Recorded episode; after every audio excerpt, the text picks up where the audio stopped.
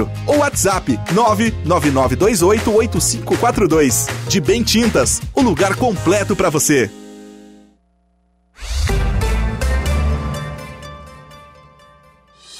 Os fatos que marcaram o dia. A notícia passada a limpo. O Dia em Notícia.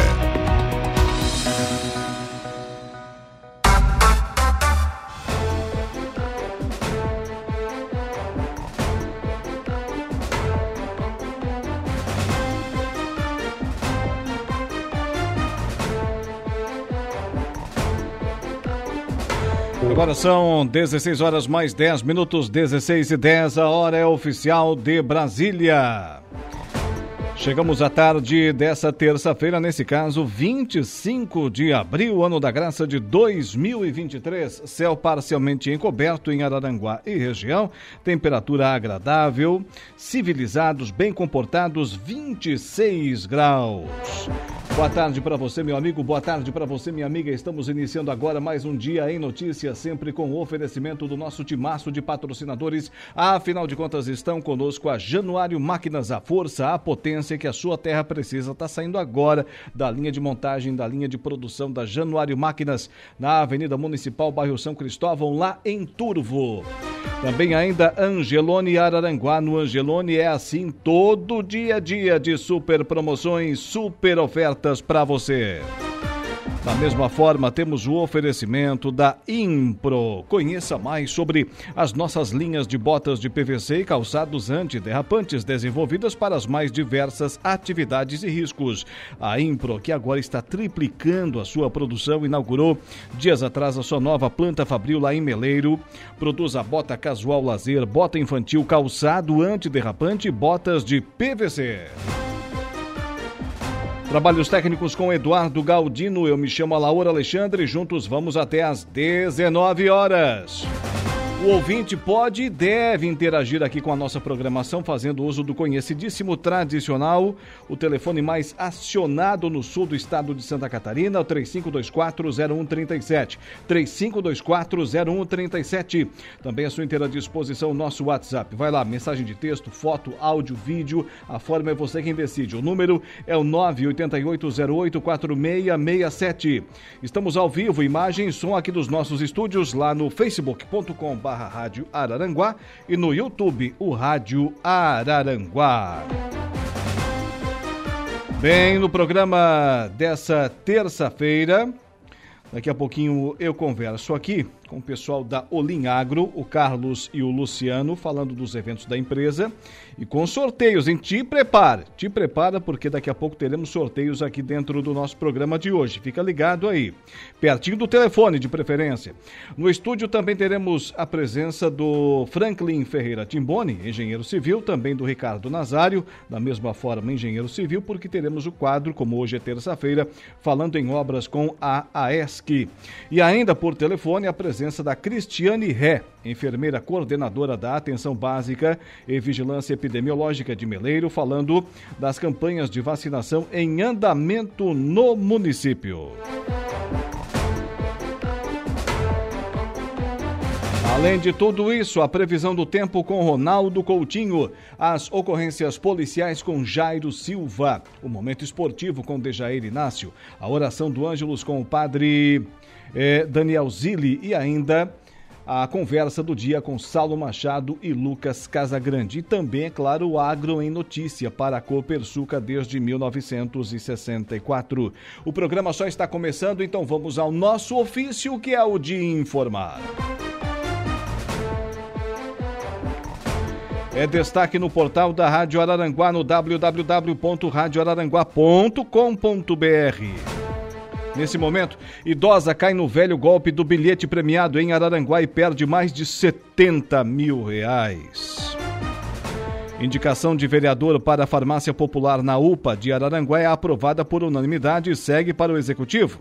Assinada a ordem de novo serviço para o quartel da Polícia Militar em Meleiro. Assinada a ordem de serviço para o novo quartel da Polícia Militar em Meleiro. Informações em destaque agora lá no www.radioraranguá.com.br. Convido os nossos entrevistados para se aproximarem um pouco mais do, do microfone, porque agora Eduardo Galdino vai acionar aqui os nossos microfones de número 2 e 3 aqui dos estúdios, porque recebemos com muita honra a presença do Carlos e do Luciano da Olim Agro. Luciano, boa tarde. Boa tarde, Alaor. Nós da, da Olim Agro, nós somos da Olim Agro, mas hoje estamos aqui para falar da Olim Mac, uma empresa do Grupo Olim e queremos aí agradecer a, a audiência aí da, dessa forte rádio, Rádio Araranguá, Rádio 95.5, onde estamos, estaremos aí divulgando o nosso, nosso evento, vamos dizer assim, né? Carlos, também seja bem-vindo. Boa parceiro. tarde a todos. Boa tarde. Já tomou café aí, o chá? Já. Aproveitei a xícara aqui de presente. Muito bem. Agora, gente, temos um evento no próximo dia 12, com a assinatura da Olimmac, que agora é Massey Ferguson aqui para a nossa região, né? Mas vamos do princípio. A Olimmac está quanto tempo no mercado? Bom, Alaor, na verdade a Olimmac é uma empresa é, do Grupo Olim, o Grupo Olim aí, desde a sua primeira, primeiro CNPJ, vamos dizer assim, faz é, quase 60 anos no mercado, 58 anos. Máquina registrada, é, a marca registrada de Jacinto Machado. Exatamente. Então a Olimmac, ela é, tá nova ainda, está debutando ainda, nem, nem fez um ano ainda, nós ganhamos, tivemos a, a, a concessão, adquirimos a concessão é, da Olimmac em setembro de 2022. Então agora em setembro estaremos fazendo um ano. Mas já estávamos no ramo agrícola aí há vários anos, há muitos anos no ramo agrícola com outras, outras marcas, né? E estamos aí, fazendo a nossa parte, trazendo uma marca conceituada, que é a Massey Ferguson, uma, máquina, uma marca que todo produtor, quando fala em trator, lembra lá do tratorzinho vermelho da Massey Ferguson. É, e a Olin agora aí mais um, um, essa marca que vem representar e vem fazer o trabalho aí na região e é, solucionar, vamos dizer assim, os problemas dos agricultores, né? É, trazendo soluções, é, trazendo bom, bons produtos, produtos atualizados, produtos que vêm bem de encontro a essa atualização, atualização tecnológica que a, a produção agrícola está procurando com alta produtividade. Enfim, estamos fazendo a nossa parte aí para trazer mais essa, essa bela marca aí, a Massey Ferguson, para é, atender os nossos clientes. É, essa parceria está existindo desde quando? A, a Olim Mac com a Massey Ferguson? A, a Olim Mac, a Olim Agro, na verdade, ela adquiriu a Massey Ferguson. É, fez a, é, tem essa concessão desde o ano passado, como eu te falei. Mas já faz, a gente já estava na administração da antiga Sama, né? É, há dois anos e meio, vamos dizer assim. Então a gente estava na administração da Sama e depois foi é, virou, virou a marca, vamos dizer assim, trocou o nome, trocou o CNPJ, enfim, a concessão passou para o Limac. Então a gente está aí há dois anos e meio, mas com o nome Olimmac há oito meses. Tem um lado bom nessa história que é poder comercializar, prestar assistência técnica de uma marca extremamente conhecida. Quem não lembra do 290, do cinquentinha, do 60, máquinas é, é, inesquecíveis da, da Massey Ferguson. Mas também é uma responsabilidade tanto, né, Luciano? Sim, é uma responsabilidade muito grande porque trata-se de uma marca de cinquenta e tantos anos no mercado. É, a gente tem alguns clientes, a gente vê algumas feiras que a gente participa, quando eles chegam na frente do vermelhinho, que lembra lá do pai que teve, do avô que teve, isso dá, isso mexe, mexe lá no fundo do coração, Sim. sabe? Então é uma responsabilidade muito grande, mas a gente, a Olim já tem é, mais de 50 anos no mercado e veio realmente para ficar e para fazer um ótimo trabalho. Então essa essa responsabilidade nós assumimos de corpo e alma, vamos dizer assim, estamos fazendo e vamos fazer um ótimo trabalho. A empresa iniciou suas atividades lá em Jacinto Machado, hoje conhecido em Jacinto Machado, em Turvo, Praia Grande, Sombrio, Meleiro, Morro Grande, Timbé, Ermo, enfim. Hoje qual é o raio de atuação, mercado da, da é, Unimac, o grupo, da o grupo Olim, na verdade, o grupo Olim inteiro, né, ele trabalha desde do, no Rio Grande do Sul, é, com nós temos um em Eldorado, um recebimento de grãos, beneficiamento de arroz branco, a matriz é em Jacinto Machado, onde tem beneficiamento também de arroz. E a matriz da Olim Agro é em Jacinto Machado. Depois disso, nós temos a loja da Olim Mac, que é a matriz aqui em Araranguá, é, aqui na frente da Pagé. Tem uma loja também da Olim Agro aqui na frente da Colina. Temos uma loja da Olim Agro em São Joaquim e uma no Turvo. Então, essa atuação é essa: Serra Catarinense, é, Litoral Catarinense e Norte do Rio Grande do Sul. Porto Alegre para cá. É, mas a Olinmac atende de Passo de Torres a Paulo Lopes, a nossa só a região litorânea aqui. Muito bem. A Renata está fazendo o, os registros aqui da nossa entrevista, junto com, com o Eduardo, o, o próprio Carlos também. A assessoria de imprensa tem que trabalhar, Tem né? que trabalhar. Mas eu vou dar um tempinho para a Renata se deslocar lá para a nossa recepção, porque nós vamos fazer o sorteio, Renata. Daqui a pouquinho. Já fez o que queria aqui? Já, já executou o trabalho, tudo direitinho? Daqui a pouquinho, então, assim que, que a Renata tiver à vontade lá na nossa recepção, recepção, eu vou anunciar, eu vou anunciar o nosso sorteio. O nosso sorteio, porque agora o Eduardo Galdino vai utilizar a nossa câmera aqui do- dos estúdios. Isso, bonito. Foca só na bolsa, Eduardo. Foca só na bolsa, que é a parte mais bonita aqui dessa imagem. Olha, gente, ô, ô, Carlos, me ajuda. O que, que tem nessa bolsa aqui? Tem Vamos boné masculino, feminino. Vamos abrir ela aí. Isso, vamos lá. Você tem aí um, Olha só. um boné, Hã? um boné preto aí. Que da maravilha. Ferguson, e um boné Não, rosa não, também Dudu, pra- não tem pra ti, Dudu. Não tem, não adianta pedir. Não tem. Hoje não, hoje não. Um um boné rosa aí olha patroa. Só, olha só, que coisa linda. Tem mais aqui, gente? Que, que é Esse isso aqui, aí Carlos? temos aí, abre um kit churrasco. Um kit? Não, vou ter que abrir aqui, curioso, vou ter que abrir aqui até para para mostrar para os nossos, pros nossos ouvintes. Olha só. Hum, Preparar aquele bom churrasco. que maravilha, que Patrocinado aí maravilha. pela Olimac. A picanha não está ali dentro, né? Não, né? Mas olha só. E temos um arroz aí para risoto, que faz parte também do grupo Olim, né? Ah, Se tem churrasco, tem que ter um, um bom, um bom arroz, né? Sim, é. Que maravilha, produto da Olim. Que arroz é esse aqui, ô, ô Luciano Carlos? Que arroz é esse aqui? Esse é um arroz varietal pérola. Ele é especial para Pode fechar, risoto. pode fechar aqui, Dudu. Pode fechar aqui. Olha só. né? Então ele é especial para risoto. Ele é fabricado aqui na região de Turvo, Sim. né? produzido aqui mesmo, É aqui da nossa região. da nossa região. E também E tem. embalado aqui pela Olim Agro. Muito Alimentos. E tem aqui, olha só a camiseta. Olha só a camiseta. Fecha aqui, Dudu. Fecha aqui. O Limac, a força que movimenta o campo. Ah, que maravilha, que maravilha. Tudo isso está no kit, Carlos? Tudo isso aí tá no kit para sorteio. Nós vamos sortear para um ouvinte só? Pode ser? Pode ser? Pode ser para ficar faceiro, para ficar contente, para não esquecer mais da Olinmac. Exatamente. Um Então kit tá. completo. Um kit completo. Tem camiseta, tem boné masculino, feminino, tem o arroz para risoto, né? Tem o kit churrasco, tudo dentro desse kit da Olinmac. Picanha não veio, mas o arroz veio. A picanha vai ser na próxima, vai ser na próxima. Eu vou convencer o pessoal aqui. Ah, então é o seguinte, quem ligar para cá agora, 3524-0137. Dudu já entra em contato com a Renata lá. 3524-0137. Vai ligar para cá, não precisa responder pergunta nenhuma, já mostra que está na audiência da nossa emissora. Vai levar para casa agora, te- tem que dizer o nome, evidentemente, né? E o local de onde está falando. Vai levar para casa esse kit, olha, sensacional da Olinmac. Liga para cá, 35240137, a gente já vai anunciar aqui.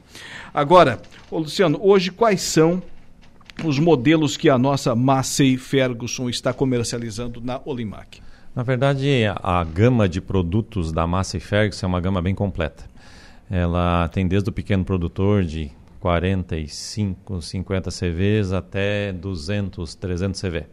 né? então, mais na nossa região, mais comercializado seria esses pequenos. É, e também depois os médios, que é 79, 89, 99 CVs.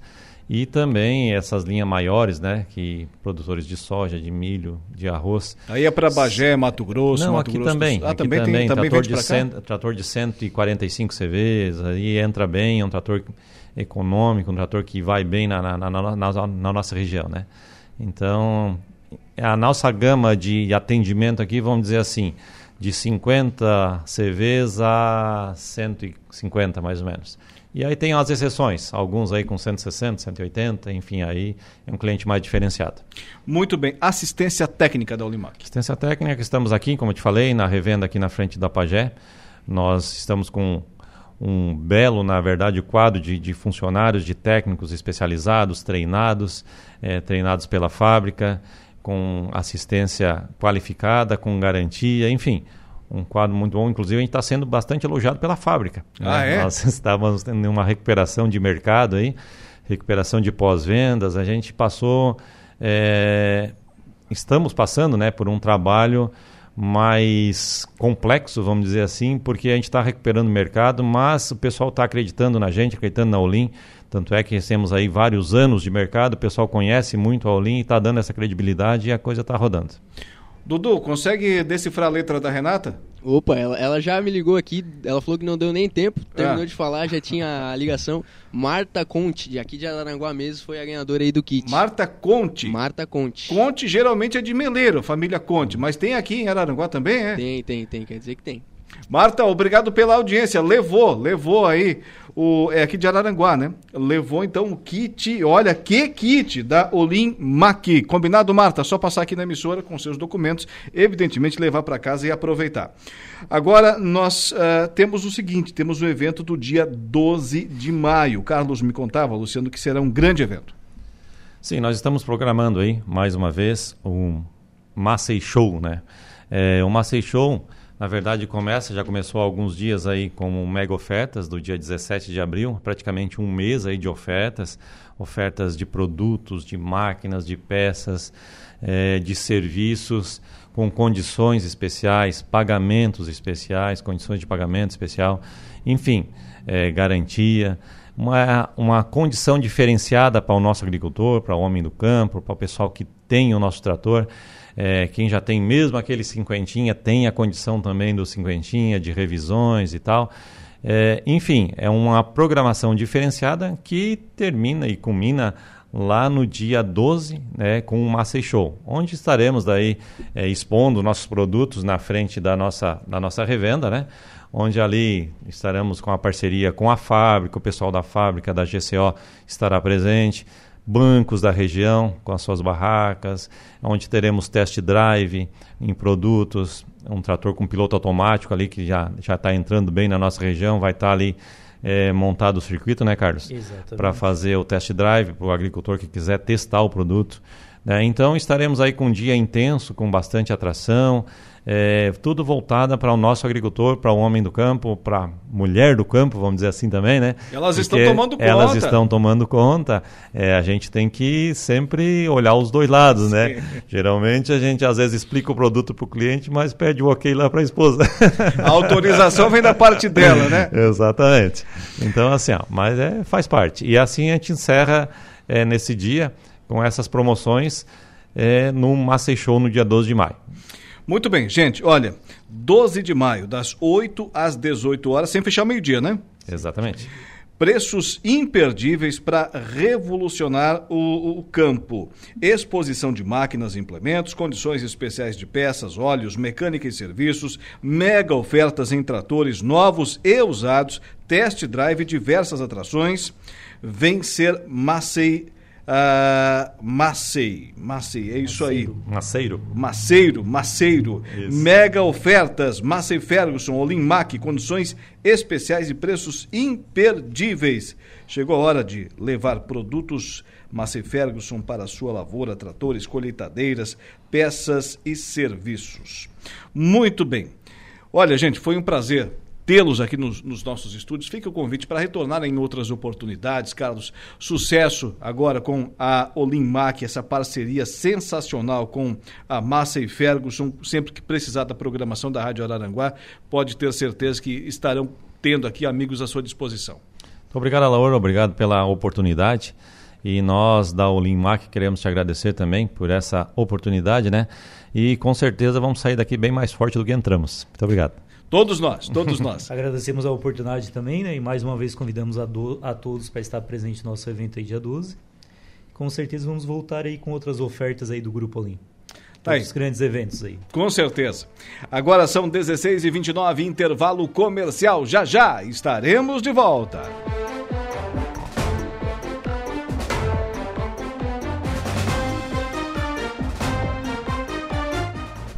Rádio Araranguá. 21 faltando para as 17 horas, estamos de volta com o nosso Dia em Notícia. Não falei, conheço meu eleitorado, Eduardo Galdino. Não falei que família Conte é de Meleiro? Então, a dona Marta Conte, Conte é, é, mora aqui em Araranguá. Mora, reside, mas o coração começou a bater primeiro lá em Meleiro, né?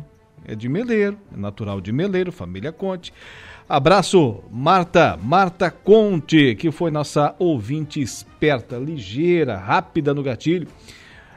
Aqui na audiência da Rádio Araranguá, anunciamos o sorteio do kit da Olimmac e ela rapidinho ligou para cá e levou para casa boné uh, feminino, boné masculino, kit churrasco, camiseta. Olha, é, um, ah, o arroz também, o arroz arbóreo, né, para fazer aquele risoto, um kit completaço da Olimmac. A Marta Conte, lá de aqui de Araranguá, natural de Meleiro, levou para casa esse kit. Muito bem. 20 faltando para as uh, eh, 17 horas, daqui a pouco tem o Ronaldo Coutinho com a previsão do tempo, já já dentro de instantes. Falo para você da Impro. Conheça mais sobre as nossas linhas de botas eh, de PVC e calçados antiderrapantes desenvolvidas para as mais diversas atividades e riscos. Bota casual lazer, bota infantil, calçado antiderrapante, botas de PVC. 3537 9078. Também solicite um atendimento se você quiser pelo 3537 9081. A Impro vem ao longo dos seus mais de 14 anos de existência investindo em soluções e equipamentos de proteção individual para os mais vastos segmentos do mercado. Agora sim, vamos subir a serra, trazendo a previsão do tempo. Previsão do tempo. Oferecimento. Faça já sua matrícula. Chame no Whats 999 150 433. Graduação Multi-UNESC. Cada dia uma nova experiência. Laboratório Rafael. Lojas Benoit. Bife Materiais de Construção. E Estruturaço Loja de Drywall. No Distrito Industrial em Araranguá. Ronaldo Coutinho nas suas andanças infindáveis aí nos campos da serra. Utiliza uma boa galocha, uma bota, Ronaldo Coutinho? Se disser que sim, vou pedir pro Márcio lá da Impro mandar um par de bota para ti. Boa não, tarde. não uso. Ele adora fazer isso. Não, eu não vou, não vou mentir. Mas eu vou, eu vou mandar. Isso, isso é não ser politicamente correto. Pois é, não, parceria zero, né? A gente querendo fazer um anúncio aqui bacana, o Ronaldo Coutinho não, batendo foto para de teria bota. Teria falsidade em mim, ora as bolas. É, mas, enfim. É por isso que a gente tem credibilidade na previsão. Ah, não, mas é outra conversa, Coutinho. A previsão do tempo é outra coisa. Não, não, não, não, não. Isso eu não faço. É, não, não faz? Por isso, não arrisque. É. O, o filho é que, é que aí, a, a esposa, não gosta? Vida. Esse, faz um tempinho. Estava dois na televisão, aí um outro assim, não, vou estrear meu programa às sete e meia, às sete horas da manhã de domingo. Aí o outro, que só tem folga no domingo, não pode deixar que eu vou acordar e assistir. É. Não mente, né? não mente. Diga, diga, o seguinte, não, eu vou gravar e depois assisto com calma. Ou É muito mais verdadeiro. Ou tu assiste a novela? Assisto, aham, acompanho. Sim. Nem vê. Mas é. Bom, enfim, cada um, cada um. Tá. Me diz uma coisa, como é que vai ficar. Como é que vai ficar o tempo aí hoje? Agora deixa eu falar, sabe o que foi pedido pra gente para esses últimos, essas próximas décadas? Ah. Verdade. Ah, também. A ética, verdade sempre. Claro. Doa quem doer. Sim, no meio. Claro que tu não vai chegar e dizer, eu sou bonito, tu é feio pra burro. Sou bonito. Olha, tem a sua beleza, pode melhorar um pouquinho. Uma beleza exótica. É mais ou menos isso. Essa eu não tinha escutado. Mas, mas me diz. Vai pro, vai pro caderninho. Anota aí. me diz uma coisa: chove hoje ou não? Talvez à noite, ali no finalzinho da noite, pode ser que a gente tenha aí alguma, alguma chance de, de chuva, porque a frente fria está entrando pelo oeste. Em parte do dia passou a pré-frontal, agora está vindo a frente fria, que é um sistema de frio e chuva que passa e esfria. Então ela está passando e caindo a temperatura. Não é uma queda assim muito forte, mas esfria. Hoje, por exemplo, deu 29,5 em Braço do Norte, a mais alta do estado, e 3,8 em São Joaquim. Amanhã a mínima até que ainda não cai muito por causa da nebulosidade, mas as máximas caem aí 3, 4, 5, 6 graus, dependendo do local. Aqui na nossa região, por exemplo, chegou a 22, 24. Amanhã talvez fique 17, 18. Então dá uma queda. Não é, não é só por causa da chuva, é porque entra ar frio junto. Então vamos manter o tempo assim com alguma chance de chuva entre hoje à noite ou amanhã, parte do dia, melhorando no final do período. Mantenha o tempo bom na quinta, sexta e fim de semana, frio de manhã, esquenta de tarde. Friozinho, né, de outono e inverno, talvez até abaixo de 10, 12 ali na sexta e sábado. E à tarde fica bem confortável. Poderemos ter a entrada de outra frente fria lá por segunda noite ou terça-feira. Da Climaterra, Ronaldo Coutinho. Então podemos concluir que abril vai encerrar com um único episódio de neve em Santa Catarina. Mas, homem, já, já é algo raro, quer mais. tu quer matar o pessoal de coração, o pessoal da, da, das culturas tardias de verão. Pois é. Mas enfim, o pessoal gosta, né, Coutinho? Não aqui, né? Óbvio. Em outros ah, locais do estado. É, a BR-101, sábado de manhã, olha, era difícil passar por um carro. A cada uh. Quilômetro passava por um carro aqui no trecho sul. A, mov a movimentação toda estava em cima da serra, né? Está nos ouvindo, Coutinho? Alô? Alô, Coutinho, está nos ouvindo? Eu tô. Eu tô, eu tô, eu tô te escutando aqui. Tá me ouvindo ainda? Agora eu tô. Ah, comentava que a movimentação da BR-101, aqui sul, pelo menos, foi todinha para a Serra sábado de manhã, não tinha um Cristo. Não, mas estava cheio aqui, uh, não, e não foi só pela, pela, pela Serra não, mas pela 282 também. O movimento de, de subida e depois da descida, minha nossa, acho que o pessoal, que assim, uma, uma viagem que levaria quatro horas mais ou menos, com calma, deve ter levado mais seis horas daqui até Floripa. É, Fora ali na serra, né? Que tu talvez leve o quê? 40 minutos para descer, capaz tenha levado mais de uma hora e meia para descer a serra. Bom, promete a promessa de um, de um inverno com um, um turismo extremamente aquecido aí no, no, no São Joaquim, Lages, na, na, Serra do Rio Grande do Sul também, né?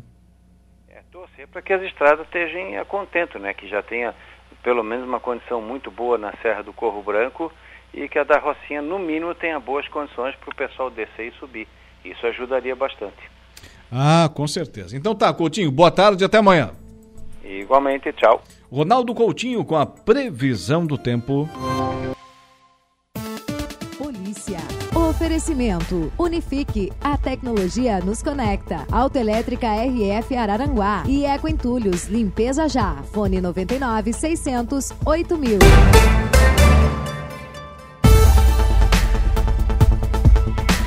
Policiais são condenados por improbidade administrativa em Tubarão. Ocorrências policiais com Jairo Silva. Boa tarde. Boa tarde, Alaona. Três profissionais que atuavam dentro do presídio de Tubarão foram condenados pela prática de improbidade administrativa. Segundo a ação civil pública proposta pelo Ministério Público, o trio esteve envolvido no caso em que um detento foi levado até Imbituba para visitar familiares em dezembro de 2009. De acordo com a decisão, o trio teve a suspensão dos direitos políticos pelo prazo. Está proibido de contratar com o poder público ou receber benefícios ou incentivos fiscais ou creditícios, direta ou indiretamente, ainda que por intermédio de pessoa jurídica da qual seja sócio majoritário pelo prazo de cinco anos. Na esfera criminal, o trio já tinha sido condenado em setembro do ano passado.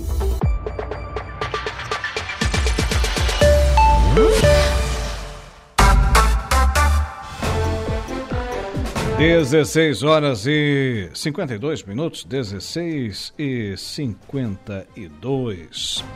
Olha, falo para você da Januário Máquinas. Potência, durabilidade, economia e a confiança em uma marca que atravessou décadas e continentes.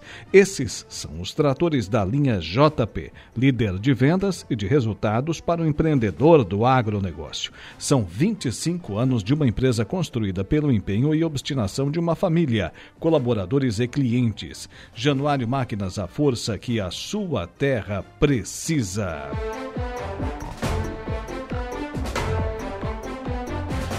Claro, também temos o oferecimento do Angelone, o Angelone Araranguá, onde todo dia a dia de super promoções, super ofertas para você. No Angelone Araranguá, todo dia é dia. Quem faz conta faz feira no Angelone. E não escolhe o dia porque lá todo dia é dia. Quem economiza para valer passa no açougue do Angelone e sem escolher o dia, porque na feira, no açougue e em todos os corredores você encontra o melhor preço na gôndola e as ofertas mais imbatíveis da região. Baixe o aplicativo e abasteça! Deixa eu dar uma espiada. Quem está com a gente lá na live do Facebook nesse exato instante. Assim que a nossa máquina. Hoje está preguiçosa, mais do que de costume aqui a nossa máquina, o, o Dudu. Vê se pode uma coisa dessa. Mas já resolveu, já resolveu aqui, resolveu, uh, né? resolveu trabalhar um pouquinho e nos dizer quem está curtindo lá, curtindo a nossa live no, no Facebook o Roberto Pereira, aquele abraço, Roberto, também a Cida Rodrigues Fernandes, Dimas Alves, a Nadir Machado e ainda o Valdeci Batista de Carvalho, deixando o joinha, o likezinho maroto na nossa live. Roberto Pereira, programa de sucesso constante. Obrigado, obrigado, Roberto. Audiência crescente qualificada aqui na nossa emissora. O Valdeci Batista de Carvalho. Boa tarde, amigão. A Laura Alexandre, boa tarde. Um forte abraço também para você, Valdeci. A Nadir Machado, boa tarde. A Laura, boa tarde. Estou aqui ligadinha. Que maravilha, Nadir. Continua aí na 95.5 FM. Obrigado pela audiência. Agora, cinco faltando para as 17 horas, vamos rapidamente ao intervalo comercial. Na volta, tem o Falando em Obras com a ESC e também ainda o Agro em Notícia para a Copersuca. Mas antes de tudo isso, tem o Gregório Silveira com mais uma notícia da hora. Olá, Laor, novamente muito boa tarde. Olha, o prazo para as cidades aderirem ao programa Mais Médicos acaba hoje. Notícia da hora. Oferecimento: Giasse Supermercados, Laboratório Bioanálises, Civelto Centro de Inspeções Veicular, Clínica de Olhos São José, Lojas Colombo, Rodrigues Ótica e Joalheria e Mercosul Toyota. Termina hoje o prazo para adesão ou renovação dos municípios ao programa Mais Médicos. Das 6.252 vagas previstas pelo edital para 2.074 municípios, Mil são postos inéditos para médicos atenderem na região da Amazônia Legal. Os gestores das prefeituras devem indicar quantas vagas pretendem preencher em cada localidade do total autorizado pelo edital. A previsão é que o resultado preliminar das prefeituras a serem contempladas seja divulgado nos próximos dias. Eu sou Gregório Silveira e esse foi o Notícia. Agora são 17 horas e 10 minutos, 17 e 10. Estamos de volta com o nosso Dia em Notícia. Olha, a Impro vem ao longo dos seus mais de 14 anos de existência investindo em soluções e equipamentos de proteção individual para os mais vastos segmentos do mercado. Conheça mais sobre as nossas linhas de botas de PVC e calçados antiderrapantes desenvolvidas para as mais diversas atividades e riscos. Bota casual lazer, bota infantil, calçado antiderrapante e botas de PVC. A Impro é nossa, é aqui da nossa região. Recentemente inaugurou sua nova planta fabril lá em Meleiro, triplicando a sua produção. Solicite um atendimento 3537 9078 e 3537 9081. Aciona a vinheta, Dudu, agora. Falando em obras com a ESC. Falando em obras com a AESC. Apoio. Mútua Caixa de Assistência dos Profissionais do CREA Santa Catarina.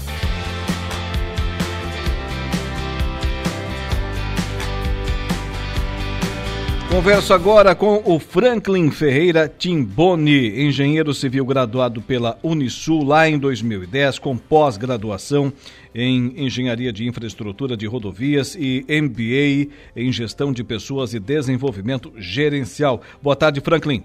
Boa tarde, Alaú. Boa tarde a todos os ouvintes da Rádio Araranguá. Seja bem-vindo aqui à nossa emissora também o Ricardo Nazário, engenheiro civil graduado pela Unisul no ano de 2010 com pós-graduação em gerenciamento de obras, qualidade e tecnologia da construção e também pós-graduado em auditoria, avaliação e perícias da engenharia. Boa tarde, Ricardo. Boa tarde, senhor Alaor. Boa tarde a todos os ouvintes aí da, da Rádio Aranguá. Pode se aproximar um pouquinho mais aí do, do microfone, porque a gente vai falar aqui sobre um assunto por demais importante, né? que é a questão das, das nossas rodovias. Né? Mas antes de entrar nesse assunto, quero saber, o Franklin, como é que começou a empresa? Então, Alaor, é, eu trabalhei na concessionária Aiteres Litoral Sul, é a concessionária que administra o trecho da rodovia entre Palhoça e Curitiba. Trabalhei lá por sete anos, de 2012 a 2019, né?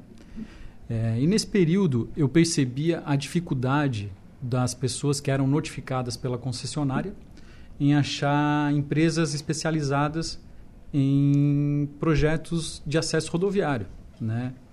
E aí eu percebi essa dificuldade. Aí em 2019 eu conversei com o Ricardo, que é meu sócio e amigo de longa data.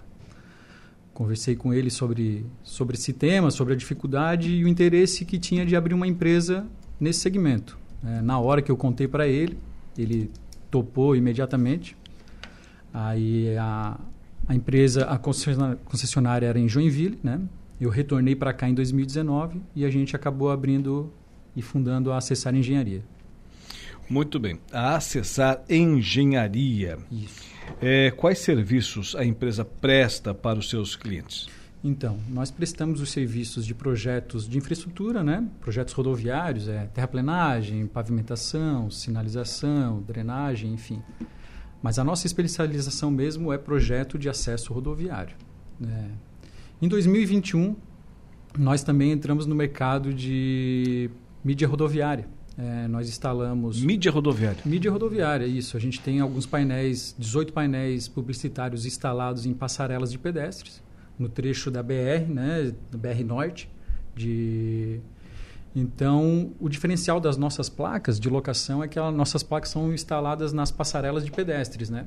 Hoje a gente está com 18, passarela, 18 painéis instalados nas regiões de Joinville, Balneário Camboriú e Grande Florianópolis. Tem uma visibilidade considerável, né? É uma visibilidade única, né? É, é, um fluxo que passa embaixo da passarela e não tem como não ver, né? Vocês têm ideia do fluxo de veículos hoje no trecho norte da BR-101?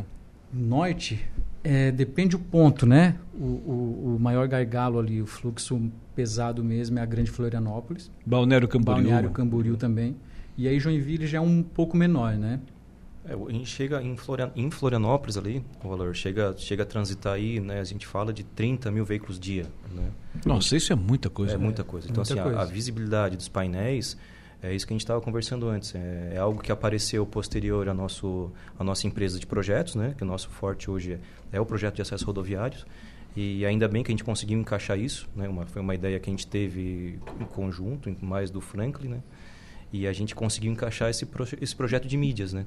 Que não a gente que foi o que a gente falou não tem como tu não ver tu acaba passando embaixo do painel é, ele é front light ele é iluminado é, nossas lonas é, a gente dá uma garantia para os clientes então é, para o pessoal que quer divulgar marca né é uma excelente não tem como não vê-lo não tem como não tu passar por debaixo do painel e tu não, não conseguir enxergar essa a mídia, sabe? Mas ah, vocês ah, ah, aqui no mercado, na BR-101 Sul, ainda não estão presentes? ainda não. Ainda não. De mídia ainda não. Daqui, a pouquinho, projeto, daqui a pouquinho vão chegar também. Estamos tentando, estamos tentando.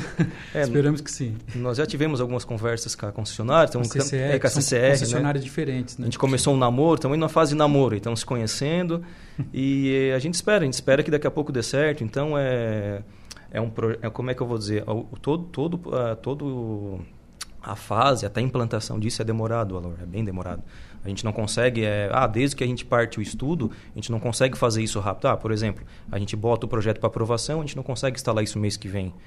É, é um tem, processo de quase um ano. É um processo de quase um ano, vai para a concessionária, vai para... Porque para o leigo ver, ver uma placa dessa, o que, que tem? Tu coloca uma placa lá em cima da rodovia, é fácil, só fixar, coloca Sim, ali. Para... É. Mas é muito mais do que isso. É, né? não, sem contar... Tem uma série de implicações. Acredito Sim. que até o próprio formato ali é, não, é uma é. exigência, é um padrão, né? É tudo, tudo norma, né? Tudo normativo. E outro ponto é que para a gente ter esses painéis, a gente paga uma anuidade para a concessionária, né? que ela é revertida em obras na, na rodovia. Né? É, isso para a concessionária é um baita também, né? acaba sendo um baita negócio, porque esse valor que é que a gente paga a unidade que a gente fala, né, eles acabam investindo em obras de infraestrutura uhum. para toda a rodovia. Fim, né? O usuário sai ganhando. Então, o usuário acaba usufruindo de, uma, de um material que está ali exposto, que às vezes para ele, né, ele acha que é fácil, que é algo simples, que é só chegar lá, botar quatro parafusos e ele acaba no fim, ele, querendo ou não, ele acaba ganhando também porque é um dinheiro que eles acabam usando para fazer a melhoria na rodovia. Né? Sabe, sabe que é uma discussão já política antiga aqui no nosso país essa questão da privatização, mas eu sempre digo, prefiro andar por uma rodovia pedagiada. Com certeza. Com certeza. Olha, nós, eu gosto de viajar bastante com a família, com os amigos, enfim, e a gente pega cada estrada aí que não é pedagiada, que uh, você pensa por que, que eu não fui lá pela outra rodovia? Que, quem vai, pra, por exemplo, lá para Foz do Iguaçu, vai pela 277 que não tem erro. Né? É... Você vai pegar uma rodovia pedagiada, mas olha, a dor de cabeça é praticamente zero. Uhum. Né? E o, o piso, a, a pista é de uma qualidade extrema, sinalização. É, atendimento médico, atendimento, é. né? ambulância rápida. O próprio setor, teu carro parou ali, no, tu pode encostar, tu, a, a a concessionária ela te ajuda, né, com, com o próprio guincho, enfim. A gente consegue ver, a gente como mora aqui no sul, a gente consegue ver a diferença, né, com o pessoal da Artérias e também com a CCR. A gente vê que são trechos bem, estão sempre em obras, estão sempre reformando, estão sempre, estão sempre executando alguma melhoria na, na estrada. Então isso a gente né, nota bastante essa diferença, como é bom ter, claro, a gente né, tem essa, esse problema que todo mundo né, tem que pagar o pedágio, enfim, teve o reajuste, teve o reajuste né, faz algum tempo, mas é, acaba sendo é, bom porque ele, tu, tu mantém a pista sempre né, em, boa, boa em boa, boa, qualidade. Né? Gente, falando em pista, o que é acesso rodoviário? o que, é o acesso rodoviário? Né? Essa é uma das maiores perguntas para que, que a turma faz para a gente. É, to, toda, todos aqueles empreendimentos que estão às margens da BR-101, que estão na marginal, sendo propriedades é, é, privadas ou do governo, né, tais, tais na marginal, todo o acesso que, dá, que entra para dentro desse terreno é um, é um acesso. Tá?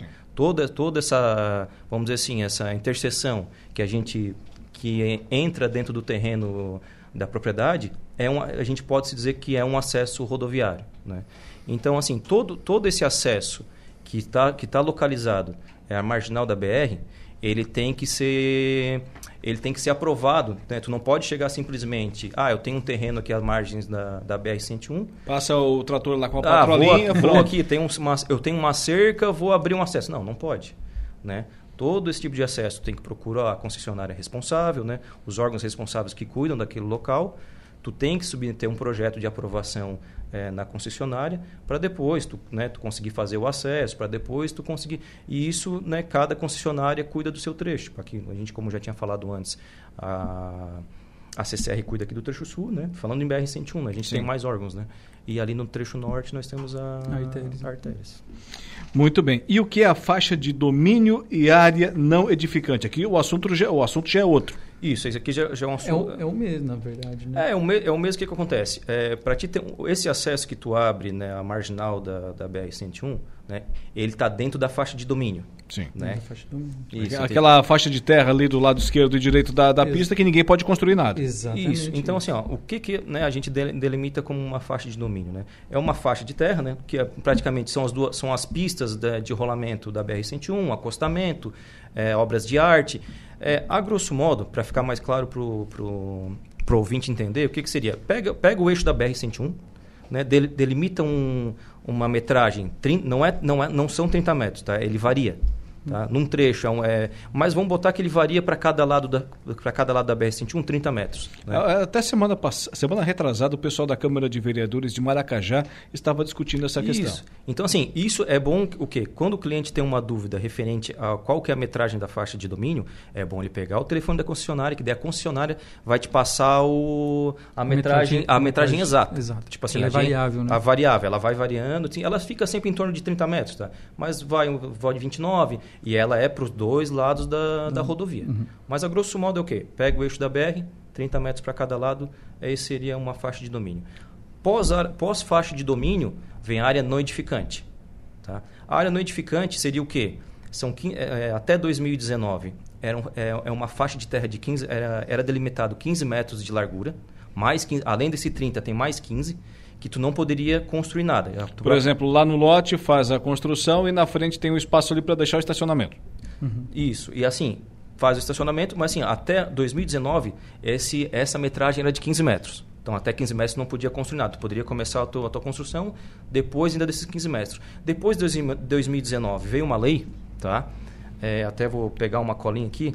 É, uma, é a Lei 13.913, tá? Uhum. De, de, depois de novembro.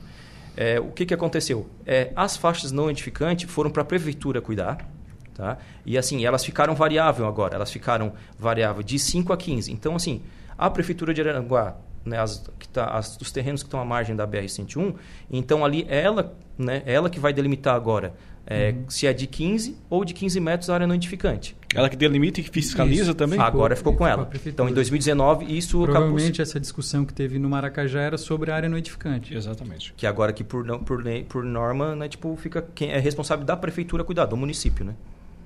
Muito bem.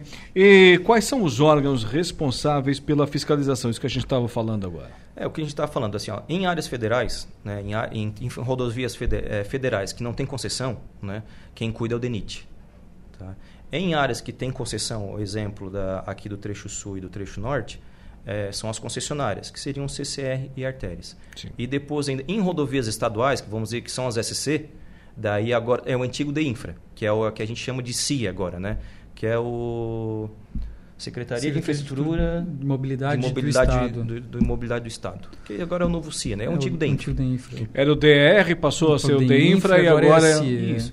E, então, assim, Alor, é, voltando lá, quem tiver né, alguma dúvida, tipo, de área não edificante, você, cara, procura esses órgãos, que esses órgãos vão ajudar, que eles vão, eles têm a... Eles não, não vai construir nada do Isso. lado da rodovia sem ter certeza. Isso, né? que daí né, que daí ele entra, eu, a, a concessionária entra em contato, notifica, dando, então entra uma série de outras questões.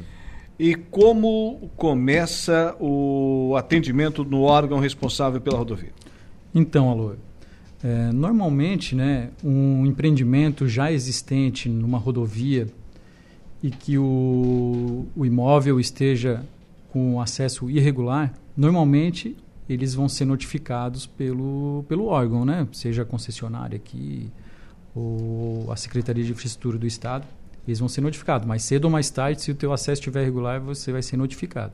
Não, não vai pensar, não, ninguém está me vendo aqui, estou é, quietinho. Não, não, não já já vão bater na tua porta. Já já vão bater de, na tua até porta. demora um pouquinho, mas chega a, noti a notificação chega. então, daí após a notificação, né, é normalmente onde a pessoa vai atrás do órgão para começar toda a tramitação de, de regularização do acesso, né? Já para empreendimentos novos, né? Ah, vou construir um empreendimento na beira, na, na marginal da, da rodovia, né? Então, antes de construir, é bom ir no órgão responsável e receber todas as orientações e ter todo o trâmite, como é que funciona o acesso naquele respectivo, respectivo órgão, né? Muito bem. E como funciona a tramitação de um processo de acesso rodoviário e o tempo de aprovação? Esse processo todo é rápido? Como é que é? Não. processo o bem... tempo é bem Estamos demorado. no Brasil. É, o tempo é, é bem, demorado. bem demorado. É. A tramitação ela também vai depender de cada, cada órgão, né? Mas normalmente é parecido. É, eu vou dar um exemplo de uma tramitação aqui de um projeto de, de um empreendimento localizado na margens da rodovia aqui da BR-101, né? Sim. Concessionada. Então, o primeiro passo, ah, quero abrir um, uma empresa na beira da marginal e, e preciso do acesso. O primeiro passo é o quê? É solicitar o pedido de viabilidade junto à concessionária a concessionária ela vai, vai receber esse pedido de viabilidade, vai analisar, vai olhar no local se, se é viável ou não a implantação de um novo acesso ali. Beleza. É, a concessionária dando a viabilidade, dando ok na viabilidade, é feito um projeto funcional. Primeiro começa um projeto funcional, que é um projeto simples, né, com uma geometria, uma sinalização básica, uma, um memorial descritivo, um relatório básico assim, né? É protocolado na concessionária esse projeto funcional. Eles analisam, eles dando ok, é, parte para a fase de projeto executivo, certo. que é um projeto mais completo, é bem mais complexo, né? Um, tem todos os volumes tem, ali. Tem todas as disciplinas. Tem aí. todas as disciplinas, projeto de terraplenagem, drenagem, pavimentação, sinalização, interferência, uns relatórios bem completos, ensaios, estudos de tudo, né? Então, é feito o projeto executivo, protocola novamente na concessionária, a concessionária analisa, eles dando ok, eles encaminham para a NTT de Brasília, que vai fazer a última análise do projeto. A NTT de Brasília aprovando o projeto, eles emitem o, a aprovação no Diário Oficial da União, que vem para a concessionária novamente. Nossa! vem para a concessionária novamente. Isso a concessionária certo, né? é, a concessionária pega o, essa aprovação e faz um contrato de permissão de uso com o proprietário do imóvel. Haja carimbo. Haja carimbo. Não, é uma tramitação muito demorada, bem, bem, bem longa mesmo. Aí depois, após a contrata, o contrato feito entre a concessionária e o proprietário, o proprietário inicia a obra. Né? Lembrando que todos os custos de projeto, contratação de projeto e execução da obra do acesso ao empreendimento é de responsabilidade do proprietário do imóvel. Né? Então, daí o, o, proprietário começa a obra. Após a execução da obra, vem para a parte final do processo, que é o projeto As-Built. Sim, o projeto As-Built. daí é mais outro Após, projeto. Daí, né, o projeto As-Built, o que, que seria? Né? O projeto As-Built ele é o projeto de como foi executada a obra, todas as etapas da obra e principalmente o que teve de alteração né, nessa obra com relação ao projeto que foi é aprovado. O projeto original. É, exatamente. Aí nesse projeto As-Built vou ter que detalhar todos os, os itens que foi modificado na, na, execução da obra e justificar tecnicamente o porquê. Aí protocola na concessionária novamente esse projeto As-Built. Eles analisam, aprovam, mandam para a NTT, a NTT analisa, vistoria a obra e aprova. É. E assim termina o, a tramitação de um projeto de, de acesso. Estamos falando de quanto tempo?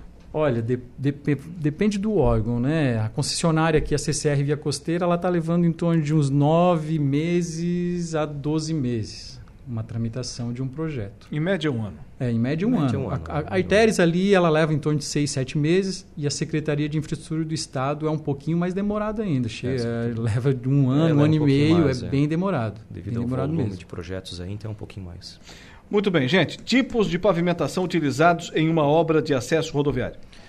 Valor, os tipos de pavimentação que tu pode já num, num, acesso, né? É claro que tudo isso é que é o nosso trabalho. Tu tem que ter, tem que fazer um dimensionamento das camadas que estão abaixo do revestimento. Revestimento a gente chama que seria a, a parte de cima, ou a, o asfalto, ou a lajota. Então assim, qual que são os mais usados no Brasil, né? Ou é o flexível que a gente chama que é o asfalto, né? O próprio asfalto que é o mais utilizado ou a própria que é o piso intertravado, que é a lajota, que é o paver. Então esses dois são os mais usados no Brasil. Isso, isso tudo pode ser usado, desde que seja aprovado né, o projeto antes. Concreto pode ser usado também? Concreto pode ser usado. Né? Con concreto, inclusive, né, não, é, não é uma... não vem sendo muito utilizado no Brasil, porque ele é caro, né? O que, o que, é feito? Ele é útil, como essas estradas hoje dão muito problema, né? Eles estão fazendo agora um capeamento que é com, com cimento Portland, tá? Isso aí é um, é um negócio novo que saiu agora, até eu, eu gravei o nome aqui, é o White Topping, que é um quê? Como, essa, como essas estradas que tem muito, muito movimento de, de, de carga pesada, eles fazem esse Muitas tipo, com excesso. É, que seriam o quê? Esse daí já parte para um revestimento, para uma pavimentação rígida, que a gente chama, não Sim. flexível, né? Que daí seria uma pavimentação rígida que seria com cimento. Então, é muito pouco usado devido ao valor agregado, que é muito alto, né? Mas, às vezes, tem proprietário que tem um acesso de um caminhão numa empresa e o acesso dele é pequeno, ele pode vir a fazer também uma entrada de uma doca, né? Eu, eu trabalhava numa, numa empresa, numa rede de supermercados.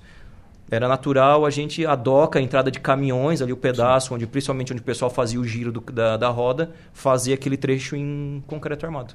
Agora temos, até noticiamos ontem aqui com a visita do secretário de Infraestrutura, Jerry Comper, quinta-feira da semana passada em Praia Grande, que as obras serão retomadas lá na Serra do Faxinal, nas curvas onde a pavimentação será rígida, será em concreto, uhum. justamente por é, essa questão de resistência. Temos um exemplo aqui na nossa freeway, né? Pessoal que vai para o Rio Grande do Sul. Concreto, depois concreto. de muito tempo que começou a dar problema. Sim, sim. É, assim, não, não tem outro jeito melhor para onde tem onde tem tráfego de alto pesado, assim, não tem não tem coisa melhor que concreto. Assim. Explicação da execução. Explica para nós aí, Ricardo. A execução de um acesso rodoviário. Então, Lor, é, a parte ali, o, né, o, nós vamos até a parte da aprovação do projeto. Depois entra a parte de execução, né, que também não é nada muito muito simples. O que acontece? Todas a, a todas as, as disciplinas que a gente chama, a escavação, a, remo, a remoção do material, a escavação, é, o, o, reaterro dessa, desse acesso, né? a compactação, é, depois a colocação do revestimento, a pintura, a sinalização horizontal e vertical. A horizontal a gente chama que é a pintura, né? no, no asfalto, a, o tachão, e a vertical são as próprias placas de pare, de as placas de não estacione, sinalização vertical. Isso, isso tudo é o quê? É difícil tu achar hoje uma empresa que faça tudo. Tu pegar uma empresa, hoje é difícil, né? A não sei, uma, tu pega uma Volkswagen, talvez consiga te entregar num pacote grande. Mas normalmente os acessos rodoviários, a empresa não vai conseguir te entregar um pacote completo. Daí o que, que acontece com o cliente? Vai querer orçar com alguma empresa, ah, eu, não, eu só faço asfalto, ah, eu só faço pintura. Né? Então, assim, ó, isso é a maior dificuldade hoje na execução de um acesso hoje. Porque hoje, né, acessar a engenharia, que é a nossa empresa, a gente consegue englobar todos, todas as empresas, né? a gente consegue uhum. é, fazer uma compatibilização de todos, como a gente faz o projeto, a gente consegue fazer uma compatibilização de todos esses serviços.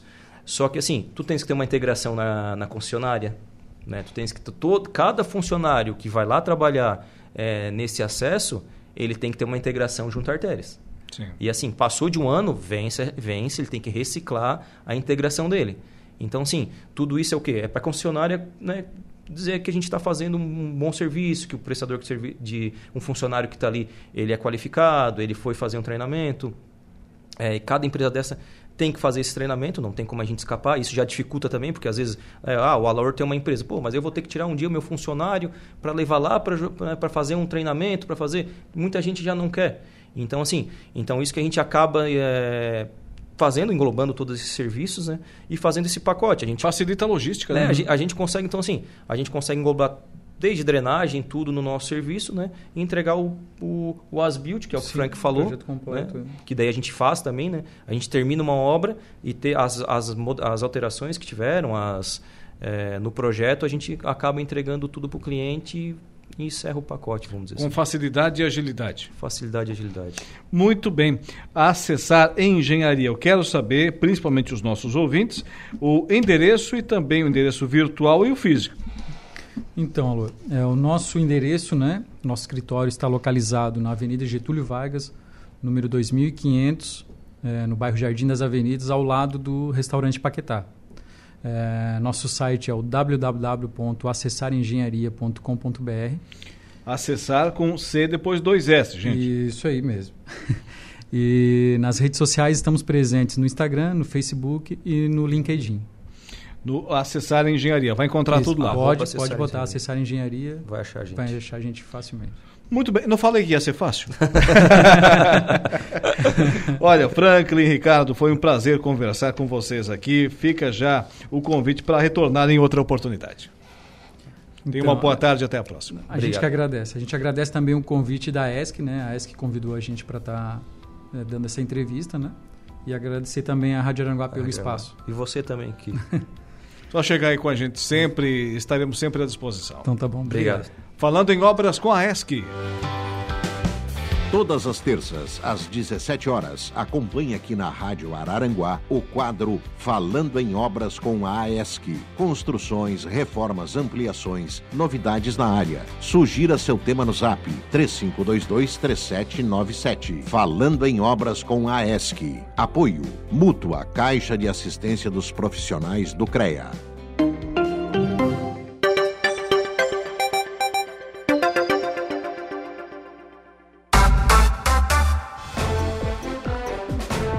17 horas e 36 minutos, 17 e 36 antes do intervalo comercial. Agora o Agro em Notícia para Copersuca. O Agro em Notícia. Oferecimento. Copersuca. Há 57 anos cooperando com muito sucesso. Produção catarinense de milho está em recuperação e a estimativa é colher nessa primeira safra quase 2 milhões e 700 mil toneladas. Repórter Carol Denardi. Santa Catarina já colheu 76% do total cultivado da safra de milho, com expectativa de produção da primeira safra de quase 2 milhões e 700 mil toneladas. Segundo o boletim agropecuário de abril da Epagri-Cepa, depois de dois anos frustrados devido às condições climáticas desfavoráveis, a safra catarinense de milho 2022-2023 pode ser considerada satisfatória, com perdas localizadas nas áreas próximas ao rio Uruguai, no extremo oeste. Mas em outras regiões e nos municípios próximos à divisa com o Paraná, apontam para uma boa produtividade, o que praticamente compensa compensa a perda nos demais locais do oeste catarinense. O analista de socioeconomia da Ipagre-Cepa, Haroldo Tavares Elias, comenta. É, realmente a safra de milho é, nessa safra 2022-23, é, em relação à safra anterior, nós estamos tendo uma recuperação. Embora tivemos aí uma é, produtividade na, na região do extremo oeste, né, Vale do Uruguai, que foi prejudicada pela estiagem em dezembro. Mesmo assim, a produtividade em outras regiões ela compensou, tem produtividades muito boas, que nos, nos levam, né, a estimativa de 2,7 milhões de toneladas para a atual safra. De certa forma, é um alento para o Estado, porque é, nós estamos aí quase que com um milhão de toneladas a mais do que as safras anteriores. Isso é importante para o Estado, porque o Estado é um, é um grande consumidor de milho, de cereal, e importador né, de outros estados e até de outros países, um volume é, superior a 5 milhões de toneladas, que é para atender a demanda das agroindústrias, né, fábrica de rações e agroindústrias do Estado, principalmente ligadas a suíno, suinocultura e avicultura. A empresa de pesquisa agropecuária e extensão rural de Santa Catarina estima que a área cultivada do milho na segunda safra fique em pouco mais de 31 mil hectares, uma diminuição de quase 3% em relação à safra anterior. O engenheiro agrônomo Haroldo Tavares Elias explica o motivo desta diminuição na área do cultivo. É bom salientar que a área é pequena, né, em relação à primeira safra, chega a nem 5, um pouco, quase 10% mas ela sofreu um atraso em função também do frio, né, registrado no estado até outubro, e houve atraso da primeira safra. Então, é, nós temos uma janela, um limite, né, para o plantio da segunda safra. Muitos produtores até já partiram para outras, até de repente para o feijão, para outras culturas. E também tem nessa segunda safra milho para para silagem. Desde outubro do ano passado, segue a retração nos preços do milho, no valor de R$ 77,76 a saca. De Florianópolis, da Rede de Notícias Acaerte, Carol Denardi. O Agro em Notícia tem o oferecimento da Copersuca e o seu sistema democrático de gestão. Nossas decisões sempre levam em conta a opinião e o desejo dos nossos associados. Realizamos assembleias gerais ordinárias em que todos os associados participam. Elegemos democraticamente os conselheiros de administração, conselheiros fiscais e membros dos comitês educativos. Nessas assembleias anuais, informamos todas as ações do ano e convidamos a todos para uma deliberação cooperativa sobre os resultados e planos futuros desde 1964. Essa é a Copersuca. Rádio Araranguá. Intervalo comercial na volta tem ele, Dejair Inácio. Agora são 17 horas e 47 minutos. Estamos de volta com o nosso Dia em Notícias, sempre com o oferecimento da Januário Máquinas, Angelone Araranguá e Impro. Agora com Dejair Inácio, o Momento Esportivo.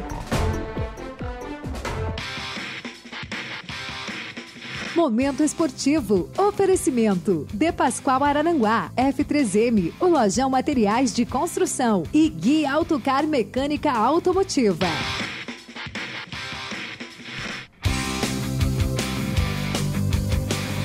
Ontem, então, iniciou o suíço do Grêmio Fronteira, ou Dejair Inácio? Boa tarde. Boa tarde, Alaor. Boa tarde, ouvintes. Ontem iniciou o tradicional campeonato de futebol suíço entre empresas do Grêmio Fronteira. Ontem começou a categoria Sênior, Alaor. Hum. Estreamos aí com os velhinhos, digamos assim, Sim, né? Não fala assim, não fala assim. Os mais experientes. Os velhinhos que são muito jovens ainda e correm demais. Hum. Bom. O Workshop Arabrindes venceu, ou goleou, né? Placar de 4 a 0 a equipe do Clube Mais APV. Destaque para o Luciano, que marcou dois gols um do Jair e também um do Danga. Já a M Formaturas ficou no 0 a 0 com o Projetar Imóveis. Esse foi o placar de 0 a 0 da noite. Hoje, já na categoria livre, teremos às 19h15, portanto daqui a pouco, dois jogos. Clube mais APV contra Cavalar e Multimarcas e Prime Motors contra Viva Esportes. E às 20h15, Normatec contra Academia Bertoncini. Já na quinta-feira, entra em campo o pessoal, o pessoal da categoria Veteranos, é a categoria Master. A 19h15, Casa do Pintor contra João Serviços Elétricos e Clube Mais APV contra sete supermercados. E às 20h15, Louro Materiais de Construção contra Vino Cantina. Tá certo. Do amador vamos para o profissional. Criciúma com desfalques para o clássico de sexta. De novo, desfalques no Tigrão. Depois do Marquinhos Gabriel, agora o lateral esquerdo Elder. Ele que vinha ficando no banco de reservas, mas fez o gol do título catarinense, né? Vale ressaltar. Há duas semanas atrás, marcou o gol do título catarinense, o lateral esquerdo Elder. E um desconforto na panturrilha no jogo é, contra a Ponte Preta na última sexta-feira. Foi diagnosticado ontem, passou por exame exames, enfim, acabaram diagnosticando aí uma lesão que ele vai ter que ficar no mínimo aí três semanas fora. Então, portanto, o Criciúma, além do jogo clássico, né, na sexta-feira contra o Havaí aqui no estádio Heriberto Wilson, às 19h30 também, no jogo contra o Londrina na outra semana subseguinte, e também contra o Ituano ficará fora aí, portanto, o lateral esquerdo Elder, lesão na panturrilha, o Marquinhos Gabriel, que também já tinha sido diagnosticado aí para por 10 dias, no mínimo 10 dias, de 10 a 15 dias aí, uma lesão de grau 1 no posterior da coxa esquerda. Esperamos que estes dois sejam os únicos desfalques, né? Esperamos. Que até sexta-feira não apareça nenhum outro. É, a tendência é que sexta-feira tenha estreia, né? Felipe Viseu. Felipe Viseu pode estrear na, na sexta-feira. Talvez aí pode ter até um trio de frente, de frente né? Sim. Felipe Viseu, também o Éder, né, que já vinha jogando. E o Fabinho. E o Fabinho. Trio de frente aí, o Cristiano Esporte Clube. Ficaria ah. um pouco ofensivo, ficaria ali de meia armador o Felipe Matheus apenas, né? O craque do Campeonato Catarinense. Mas é você, claro que guardadas as devidas proporções em termos de qualidade, né? Você pega, por exemplo, o Flamengo. O Flamengo, na verdade, não tem nenhum volante. Tem, o que tem ali é falso volante. Todos é. eles eram jogadores de criação na sua essência. Começaram jogando de 10, né? Isso. O Gerson é um, né? Era 10 do Fluminense, Sim. né? Aí foi para o Olympique de Marseille, jogou lá fora, enfim, passou por outros clubes, foi, foram, foram recuando, digamos assim, né? Se tiver comprometimento ali na marcação, não tem nenhum problema. Né? Pode colocar uh, homem de criação, enfim, joga até um pouco mais na frente o atleta que tem essa função, mas se tiver ali comprometimento e voltar a ajudar na marcação, pelo menos fazer uma sombrinha, já entra. É, o Criciúma joga com dois volantes hoje, né? Que é o Rômulo, que está sendo titular, que é um camisa 5 nato, e o Arilson. O Arilson é aquele que marca e também vai para o apoio. Nessa condição de se jogar com três atacantes, né? Que poucas vezes o Cláudio Tencati jogou com um trio de frente assim. Sim. Poucas vezes ele jogou. Principalmente nessa temporada. Geralmente é com quatro homens no meio e dois na frente. Ou um falso atacante ainda um, fazendo a função de quinto homem de meio de campo. O caso do Helder, que, que a vez, muitas vezes vem, né? O Helder citadinho. Mas se ele jogar com trio de frente, com certeza os volantes têm que ficar bem postados. Quando é que vai ser o jogo? Sexta-feira, Cristiano e Havaí aqui no estádio Heriberto Wilson. Qual é o horário? 19h30. Com certeza, 19h30. público aí para bater ah, recorde sexta-feira, 19h30, jogão, hein? Jogão, Criciúma e Havaí. A quarta vez que as equipes se enfrentam esse ano. Três pelo Campeonato Catarinense com três empates, vale ressaltar. É hora do, tima, do tiratema, né? Ah, do tiratema. Tomara que o Sul leve a melhor, né? Seja favorável o tigre para o vence o leão, né? confronto. Então tá. Só Na... não vai gostar dessa frase aí que eu falei agora, o tigre vence o, o hum. leão. Hum. O Miguel Livramento, né? Que ontem Sim. esteve aqui conosco. Pois é, o homem da, da, das frases de efeito, o Dejair Inácio. Ontem foi entrevistado aí pelo, pelo pessoal aí, por você, pelo Jairo, Jairo Silva. No, e eu perguntei aquela frase na, que tu mencionaste aqui nas no esportivas. Daí? Perguntei, perguntei. Lá da época da RCE, né? Se aquilo ali não é pênalti, a minha avó é uma bicicleta. Não, eu só comecei a fazer a pergunta, ele assim, não, foi lá na final do Catarinense de 92, aquela final contra o Brusque. Ontem eu me confundi, vergonha, eu pensei que era de 89, não, foi 92. Foi 92. 92. Foi o ano que o Brusque conquistou o primeiro título, né? Aí Sim. o Bi veio no ano passado, em 2022.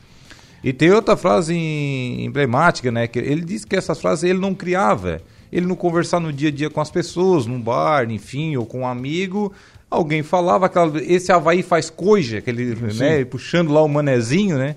Esse Havaí faz coisa, um amigo dele falou para ele. Uma vez o Havaí tinha que jogar aqui com o antigo Metropol, né, o extinto Metropol. E o Havaí não tinha condições hum. de vir de Florianópolis a Criciúma jogar com o Metropol. Não tinha dinheiro para bancar viagem, as custas, enfim. O que aconteceu? O Metropol, na época, melhor financeiramente, alugou uma Kombi Hum. E foram buscar os jogadores do Havaí. Vieram em 13 jogadores dentro da Kombi, mas veio socada aquela Kombi, né? Kombi é, é aquele, aquele veículo que sempre cabe mais um, né? Sim. Então foi esse caso. Veio 13 jogadores dentro da Kombi do, do Havaí. E o Havaí venceu. O Havaí venceu o jogo ainda, com dois jogadores no banco de reservas. Venceu o jogo. Então daí um amigo falou para ele, ó, esse Havaí faz coisa, né? Surgiu a expressão. Aí ele no outro dia largou no, no rádio e isso aí viralizou, né? Até hoje é lembrado. É, naquela E época. copiado, essa, né? Naquela época, essa palavra que você falou agora não existia, o viralizou. É, não existia, não existia. Mas então tá.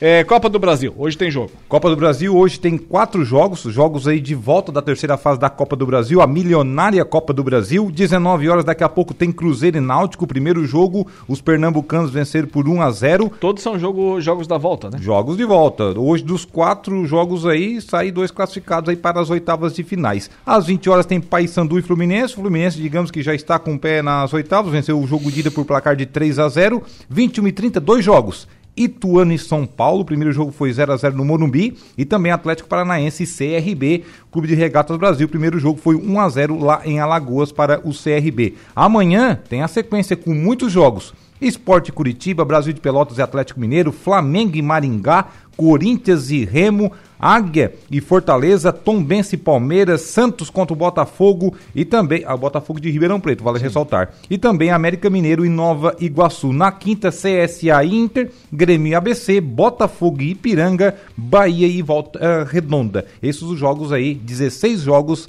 da Copa do Brasil, edição 2023. Aí veja ah, você, é claro, isso, nossos ouvintes, como é que é o futebol, né? Por exemplo, o São Paulo do Dorival Júnior. Né? Vinha uma, numa sequência terrível, né? Exemplo de Santos e Corinthians não se classificou para a fase decisiva do Campeonato Paulista. É, vinha numa fase muito ruim, é, o Dorival Júnior assumiu a equipe, meteu 3 a 0 no América. No final de semana pelo Campeonato Brasileiro. Já sacudiu o vestiário, É, né? Agora, se perde o jogo hoje, A casa é cai novamente. do- da Copa do Brasil, já é, problema. É que nem jogo de dados. Você joga, o dado vira no 6, você avança seis casas, mas também se lá vira no. você retorna tudo É, de novo. Mesma é. coisa. Você Mas- começa da estaca zero novamente. Mas também, se o São É. Paulo hoje consegue eliminar o Ituano, o ânimo já muda. A chave vira lá no muda. Morumbi. Já pro final de semana já vai com tudo o São Paulo no Brasileirão novamente. Mas é, destaca-se aqui, o Alaor, as situações de Flamengo e Corinthians, né? Hum. Duas equipes que estão em crise, perderam no final de semana, não estão bem, não vêm apresentando bom futebol, mudar seus treinadores. No Corinthians ninguém quer o Cuca, né? Ninguém quer o Cuca. Ninguém estão querendo o pescoço do presidente e o pescoço do Cuca, né? O Duílio tá numa pressão danada lá, o presidente Agora, né? agora, porque se tivesse ganho também. Ah, daí é outra. Ah. É aquele, aquele altos e baixos como vive o Corinthians sempre, aquele eletrocardiograma, né? Hum. O Flamengo, o São Paulo já perdeu a primeira no Brasileirão. Ganhou na Libertadores, mas perdeu para o É, Internacional no final olha só, né? o São Paulo começou no Flamengo como? Ganhando. Era o Deus São Paulo. Era o cara. Veio para resolver o problema. Aí perdeu. de um time que ninguém conhecia. É, é no Blense, Nublense. no Blense. Ah, pela ah, Libertadores da América no meio da semana. Aí chegou o final de semana, perdeu para o Internacional, resultado normal, perdeu fora de casa para um grande,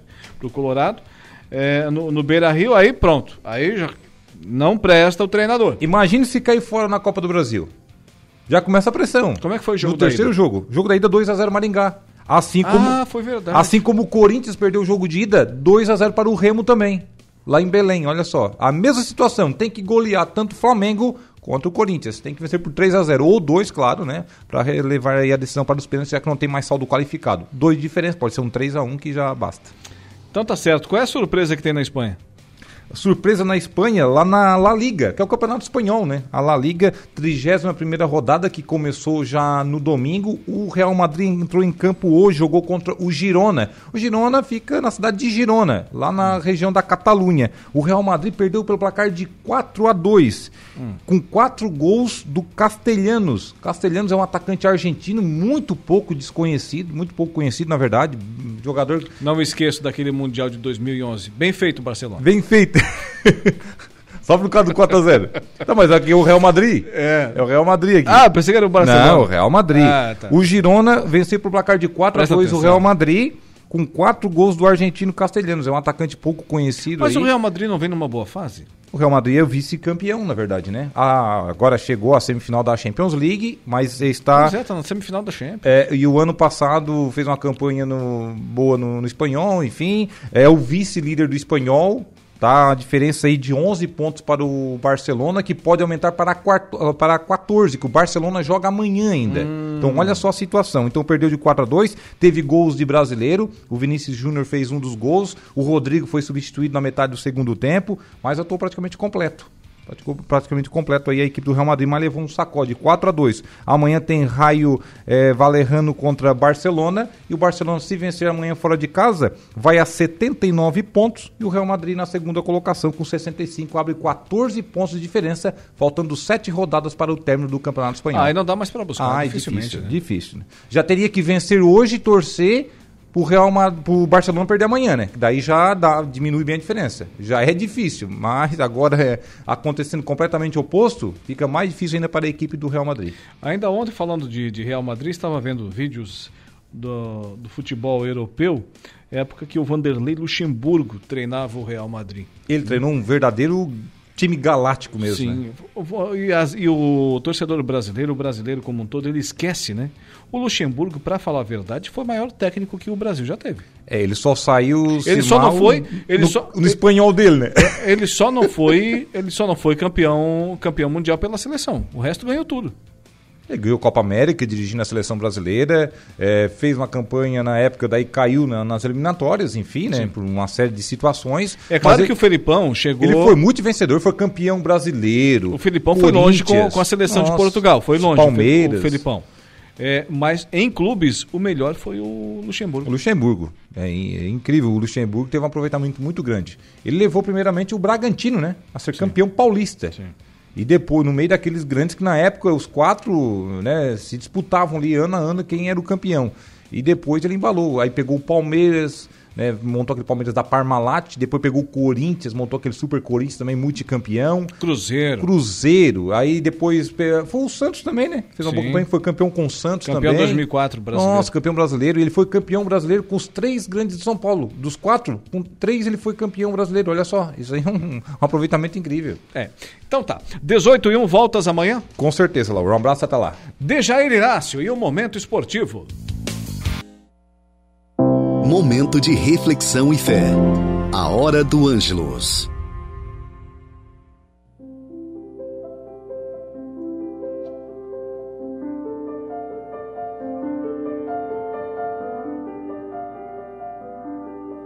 Olá, queridos ouvintes do programa O Dia em Notícia.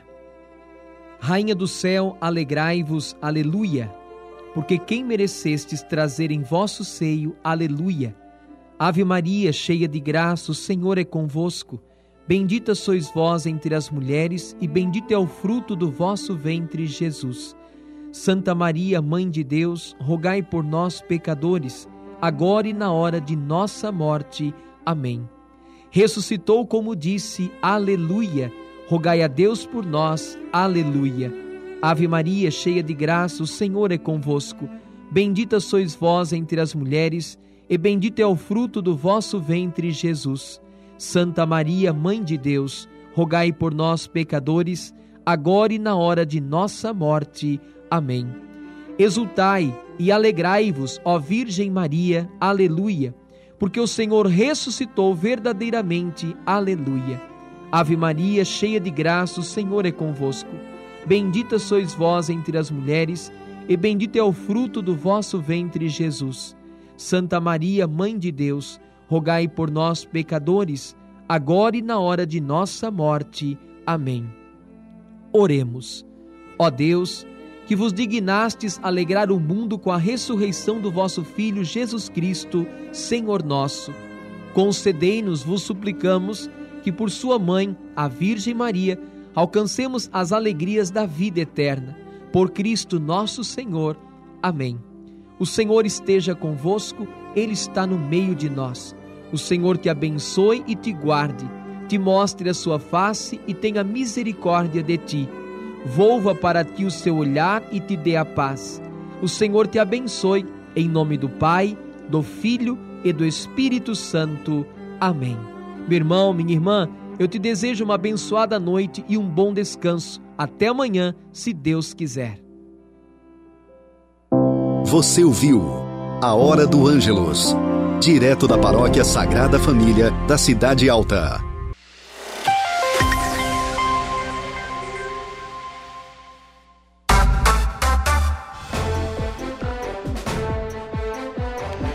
18 horas e 12 minutos, 18 e 12, estamos de volta com o nosso Dia em Notícia. Daqui a pouco tem Saulo Machado, tem Lucas Casagrande, tem a conversa do dia, já já dentro de instantes. Lembrando que o nosso programa tem sempre o oferecimento da Impro.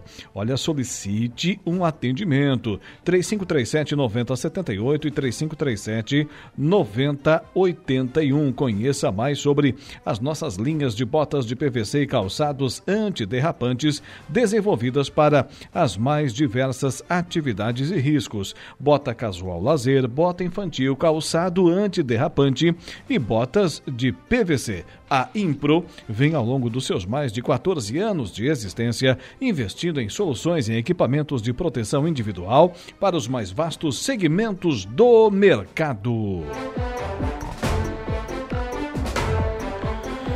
Agora vamos até o município de Meleiro, porque eu tenho na ponta da linha a presença da enfermeira coordenadora da Atenção Básica e Vigilância Epidemiológica do município, a Cristiane Ré. Boa tarde.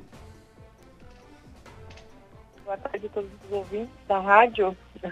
Seja bem-vinda à nossa programação, Cristiane. Vamos falar sobre as campanhas de vacinação que atualmente temos é, sendo executadas aí no município de Meleiro. A Bivalente eh, ainda está tendo a sua vacinação, Cristiane? Sim, a Bivalente agora ela foi liberada acima de 18 anos, né, para toda para todos acima de 18 anos. Então, a toda a população acima de 18 que tiver é, já duas doses da vacina Covid, a normal, pode estar realizando a vacina bivalente. Muito bem. Essa vacinação hoje ela acontece onde? Apenas no posto de saúde central? Não, ela tá. Ela, hoje no Meleiro a gente tem duas salas de vacina, né? As duas têm todas as, as vacinas é, que estão disponibilizadas pelo Ministério. Tem na unidade central, é aqui no centro, né? E tem na unidade da saúde da Sapiranga também. E o pessoal, os meleirenses aí, homens, mulheres, jovens, crianças, idosos, estão procurando essas unidades para fazerem as suas respectivas vacinas ou não tem que haver uma campanha de conscientização maior ainda para que a população entenda a necessidade de fazer a sua vacina? A vacina bivalente, né, a Covid bivalente, a procura dela não está sendo tão grande assim, né? Infelizmente, a gente vem aí de uma campanha que teve várias doses, uma e outra, só preciso dizer, está meio ansioso, né, em, em, fazer essa vacina, mas, mas tem procura sim. Hoje quem é, vamos refazer o contato, Dudu? Vamos refazer o contato aí com a Cristiane, porque estamos com alguns problemas de ordem técnica. Eu consigo entender aqui, tentando é, decifrar o que a Cristiane está dizendo, eu consigo entender mais ou menos. Porém, vamos é, passar essa, esse contato telefônico de forma uh, melhorada para que os nossos ouvintes tenham a, a, plena noção do que ela está dizendo. Né? Vamos refazer o contato telefônico com a Cristiane Ré, enfermeira coordenadora da Atenção Básica e Vigilância Epidemiológica de Meleiro. Contato telefônico já refeito, temos ela na ponta da linha daqui a pouco. É, para concluirmos aqui então o nosso material, para concluirmos então a nossa entrevista, aliás, Enquanto isso, falo para você, meu amigo, falo para você, minha amiga, da Januário Máquinas, lá em Turvo. Olha, potência durabilidade, economia e a confiança, né? Confiança em uma marca que atravessou décadas e continentes. Esses são os tratores da linha JP, líder de vendas e de resultados para o empreendedor do agronegócio. São 25 anos de uma empresa construída pelo empenho e obstinação de uma família, colaboradores e clientes. Januário Máquinas, a força que a sua terra precisa. Agora sim, contato telefônico já refeito. Esperamos numa qualidade melhor. Está me ouvindo, Cristiane? Sim, ouvindo bem. Ah, agora sim, agora sim. O, ali questionava o seguinte: se a população meleirense está procurando essas duas salas de vacinação para fazer, para tomar essas vacinas, Cristiane. Como é que está aí uhum. a procura do pessoal? É, a vacina do Covid, ela tá, assim, a população não está procurando mais tanto, assim, né? A, a gente teve uma grande é, vacinação durante ali as campanhas, quando na época da pandemia, quando começou a sair. É, e hoje ela não está tendo tanta procura também, a população, a maioria já está é, vacinada, né, já tem duas, três, quatro doses, enfim, depende da, da faixa etária.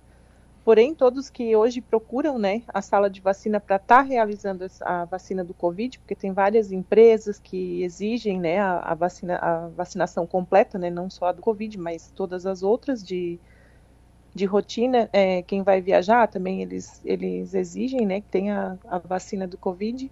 É, tendo duas doses é, da, da, vacina normal e há mais de quatro meses de, né, já aplicadas, é, é a gente aplica a bivalente, não faz mais dose da, da outra, né, da anterior. Então é, é, priorizada a bivalente, dependendo do, de como está o esquema né, da pessoa. E hoje quais são as outras vacinas que estão sendo aplicadas à, à população nessas campanhas? De campanha a gente tem a vacina da influenza, né, que é rotineira, né, de todo, todo ano, a gente já está há vários anos vacinando contra a, a influenza. É, esse ano ela ela veio um pouquinho diferente, né? Porque nos outros anos é, vinha por grupos, né? As faixas etárias, primeiro, ah, primeiro chamava idosos, depois criança e assim. E ainda esse ano todos os grupos já podem vir vacinar desde o primeiro dia. Eles liberaram para todos. É, eles vão, o Ministério, né? Vai mandando, o Estado vai nos mandando doses semanais, assim, é, cada semana eles vão mandando uma porcentagem, né? Do que a gente tem para receber, conforme a população e a gente vai disponibilizando para vacinar a, a população. Graças a Deus, conforme vai chegando, logo já acaba as doses, porque tem bastante procura né, da vacina influenza. E a gente já vacinou hoje mais de 480 pessoas. Isso é um número excelente para o município como Meleiro, né, com aproximadamente 7 mil habitantes. Sim, é muito bom. Graças a Deus a procura dessa vacina está tá sendo bem, bem boa. Quais são os horários de atendimento nas duas salas de vacinação? Ah, na unidade do centro é das 8 ao meio-dia e depois da 1 às 5. E na unidade da Sapiranga, das 7h30 às 11h30, daí da, da 1 hora às 5 horas da tarde. De segunda a sexta-feira? De segunda a sexta-feira, isso. Muito bem, Cristiane, foi um prazer conversar contigo aqui dentro do nosso Dia em Notícia. A programação da Rádio Aranaguá estará sempre à sua inteira disposição e das nossas demais amigas e amigos aí da Secretaria Municipal de Saúde de Meleiro. É isso, muito obrigada, obrigada pelo espaço, né, para estar tá divulgando a, as nossas campanhas. É, agradecer sempre ao, ao, a disponibilidade, né, e, de vocês aí da rádio. Tá aí, 18 horas e 19 minutos, 18 e 19.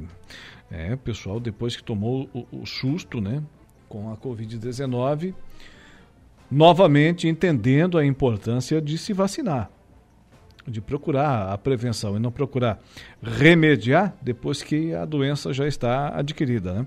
18 horas e 20 minutos, 18 e 20. Eduardo Galdino, daqui a pouquinho teremos a nossa conversa do dia com o Saulo Machado e o Lucas Casagrande. Lembrando que hoje tem o Flávio Filho Cast, né? Manda pra gente aí quais são as atrações do Flávio Filho Cast, daqui a pouquinho a partir das 19 horas. É, mas antes, antes, é, vamos trazer aqui a matéria, o Eduardo Galdino, com a responsabilidade dentro do nosso dia em notícia exatamente, exatamente, é do repórter Cadu Reis. Cenário internacional favorece exportações e Santa Catarina fecha trimestre com altas acima de 25% no faturamento com aves e suínos. Informação no programa. Santa Catarina registrou bons resultados nas exportações de proteína animal durante o primeiro trimestre, faturando cerca de 964 milhões de dólares com as vendas de aves e suínos. Os embarques de carne de frango cresceram 13% e o faturamento com as vendas 27%. Foram comercializadas ao exterior 279 mil toneladas do produto no período, gerando receitas de mais de 600 milhões de dólares. A conjuntura catarinense é beneficiada pelo cenário internacional, como explica o analista de socioeconomia da Epagre, empresa de pesquisa agropecuária e extensão rural do estado, Alexandre Guil E isso se deve principalmente às instabilidades do cenário internacional. São dois fatores principais: a continuidade do conflito entre Rússia e Ucrânia, já que a Ucrânia é um importante exportador mundial de carne de frango, e o segundo fator, que talvez seja o principal, é o avanço da gripe aviária em diversos países mundo afora. Embora seja um cenário bastante complicado mundialmente para a avicultura, mas isso acabou indiretamente beneficiando a avicultura brasileira, principalmente para a produção catarinense, que é reconhecida internacionalmente pela sua qualidade, pelo rigor sanitário o estado também obteve crescimento nas exportações de carne suína. Os embarques aumentaram em 11% no primeiro trimestre e as receitas em 25%, totalizando 150 mil toneladas embarcadas para um faturamento de 362 milhões de dólares. O analista de socioeconomia da EPAGRE, Alexandre Gil, aponta. Isso se deve principalmente ao crescimento das exportações para destinos que já se tornaram tradicionais, como é o caso da China. As próprias dificuldades decorrentes ainda da peste suína africana vem fazendo com que o preço da carne suína oscile muito na China, o que faz com que eles ampliem as importações para tentar controlar os preços.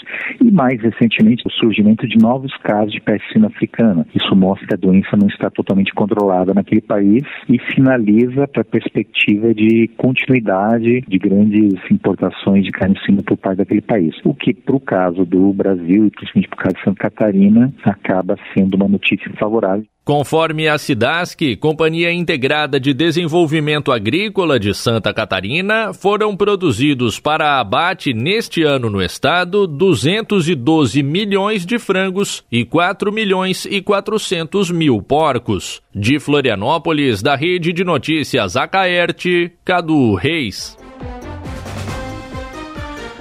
18 horas e 23 minutos, 18 e 23. Repórter Cado Reis trazendo a informação aqui dentro do nosso Dia em Notícia. É, olha, tem aqui uma informação que vem lá do município de Sombrio. É, o município tem registrado um aumento significativo nos focos de dengue nos últimos meses. E foram confirmados seis casos positivos. Seis casos positivos de dengue em Sombrio a pessoa que contraiu a doença apresentando sintomas, o que é extremamente preocupante.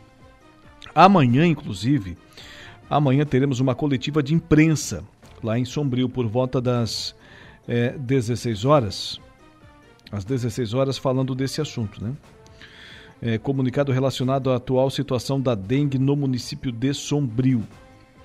Amanhã deveremos ter mais informações sobre isso, mas o que temos agora são seis casos positivos de dengue lá no município de Sombrio e a administração municipal, claro, fazendo a sua parte e buscando contornar a, a situação e tornando isso público, dando transparência para esse fato. É, já publicando em suas redes sociais, na imprensa da região e da mesma forma nessa coletiva amanhã a partir das 16 horas. Olha, o negócio é o seguinte: hoje no Flávio Filho Cast vem o pessoal aí que sabe fazer um drink, Dudu. Um não, vários, centenas, milhares de drinks no Capricho. Lá de Turvo, lá na Avenida Municipal, no centro da capital brasileira da mecanização agrícola. O Gabriel e o Jair Toretti, pessoal do Doutor Nais. Vem chegando por aí no Flávio Filho Cast, daqui a pouco a partir das 19 horas. Não percam, não percam hoje o Flávio Filho Cast com o Gabriel e o Jair Toretti. Agora vamos rapidamente ao intervalo comercial. Na volta, tem Saulo Machado, tem Lucas Casagrande, tem a conversa do dia. A notícia passada a limpo. O Dia em Notícia. Sim, o dia em notícia. 18 horas e 32 minutos até às 19 horas. Vamos seguindo por aqui com o nosso programa, sempre com o oferecimento da Impro, que vem ao longo dos seus mais de 14 anos de existência, investindo em soluções e equipamentos de proteção individual para os mais vastos segmentos do mercado. Também com a gente a Januário Máquinas, força, potência, durabilidade, economia, tudo isso e muito mais para sua terra, para sua lavoura, lá na linha de produção da Januário Máquinas. Olha, presta atenção, hein? Aplicativo Angelone. Um novo jeito de você encher o carrinho. É bem simples. Baixe o aplicativo, se cadastre, acesse o canal Promoções, ative as ofertas exclusivas de sua preferência e pronto! Faça suas compras na loja, identifique-se no caixa e ganhe seus descontos toda semana, novas ofertas. Aplicativo Angelone, baixe, ative e economize. Agora com Saulo Machado, com Lucas Casagrande, a conversa do dia. A conversa do dia.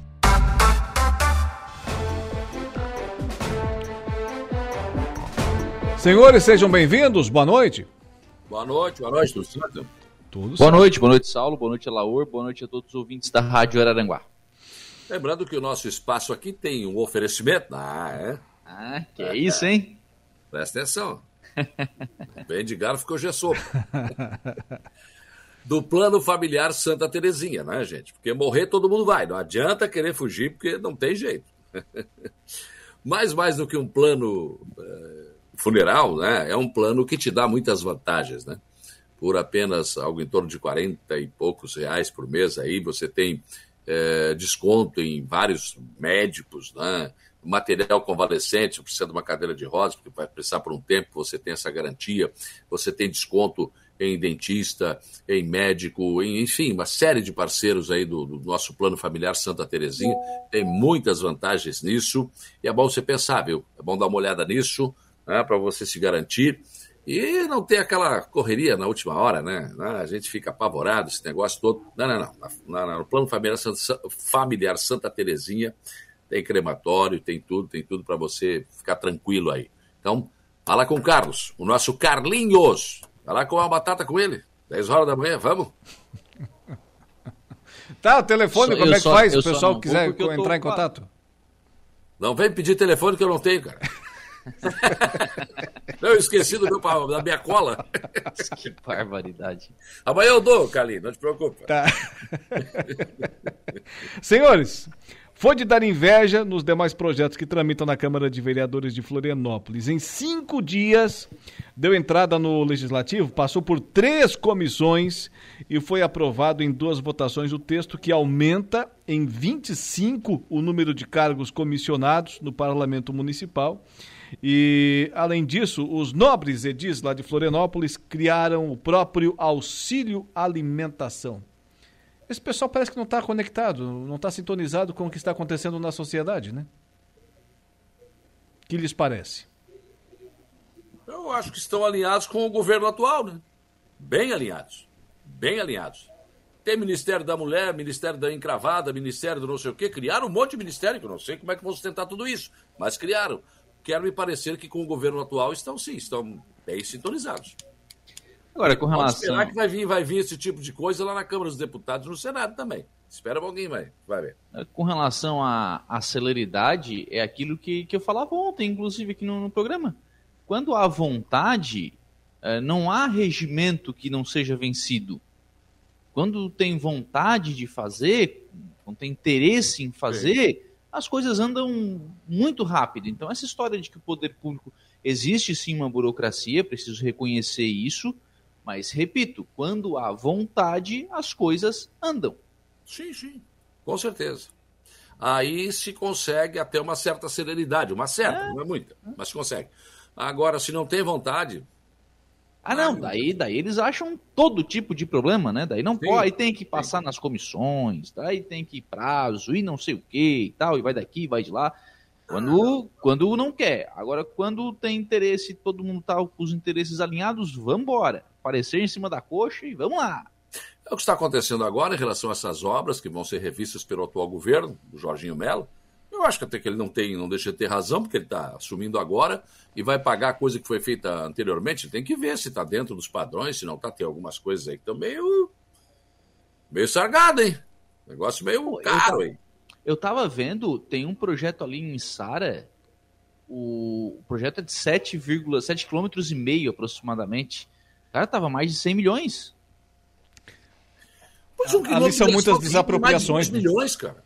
Não, mas daí ali tá mais de 10. Pois é, então, quer dizer, já é normal mais de 2 milhões. Já é normal. Quer dizer, eles querem parecer normal, mas não é. Não é. Não pode ser assim. Quer dizer, o, porque a público tem que ser caro? Não, algumas coisas têm que ser revistas sim, eu acho que sim. Algumas coisas têm que ser revistas. Agora, é, e aí é aquela história. O, esses convênios, é, sei lá, aquele negócio do Pix aí, do Plano Mil, que era Transferência só... especial. É, é, isso. É Pix, né? É, é, não tem a digital do atual governo. Feito o convênio e acertando tudo, tá tudo direitinho, vai passar a ter a digital do atual governo. Então é isso, é disso que se trata também. Então, por isso que nesse momento não tem muito boa vontade também do governo federal e estadual de tocar essas coisas. Por isso que eu acho que a ponte do Rio Araranguá, ela vai demorar, aquela visita vai demorar, né? Se é que vai sair?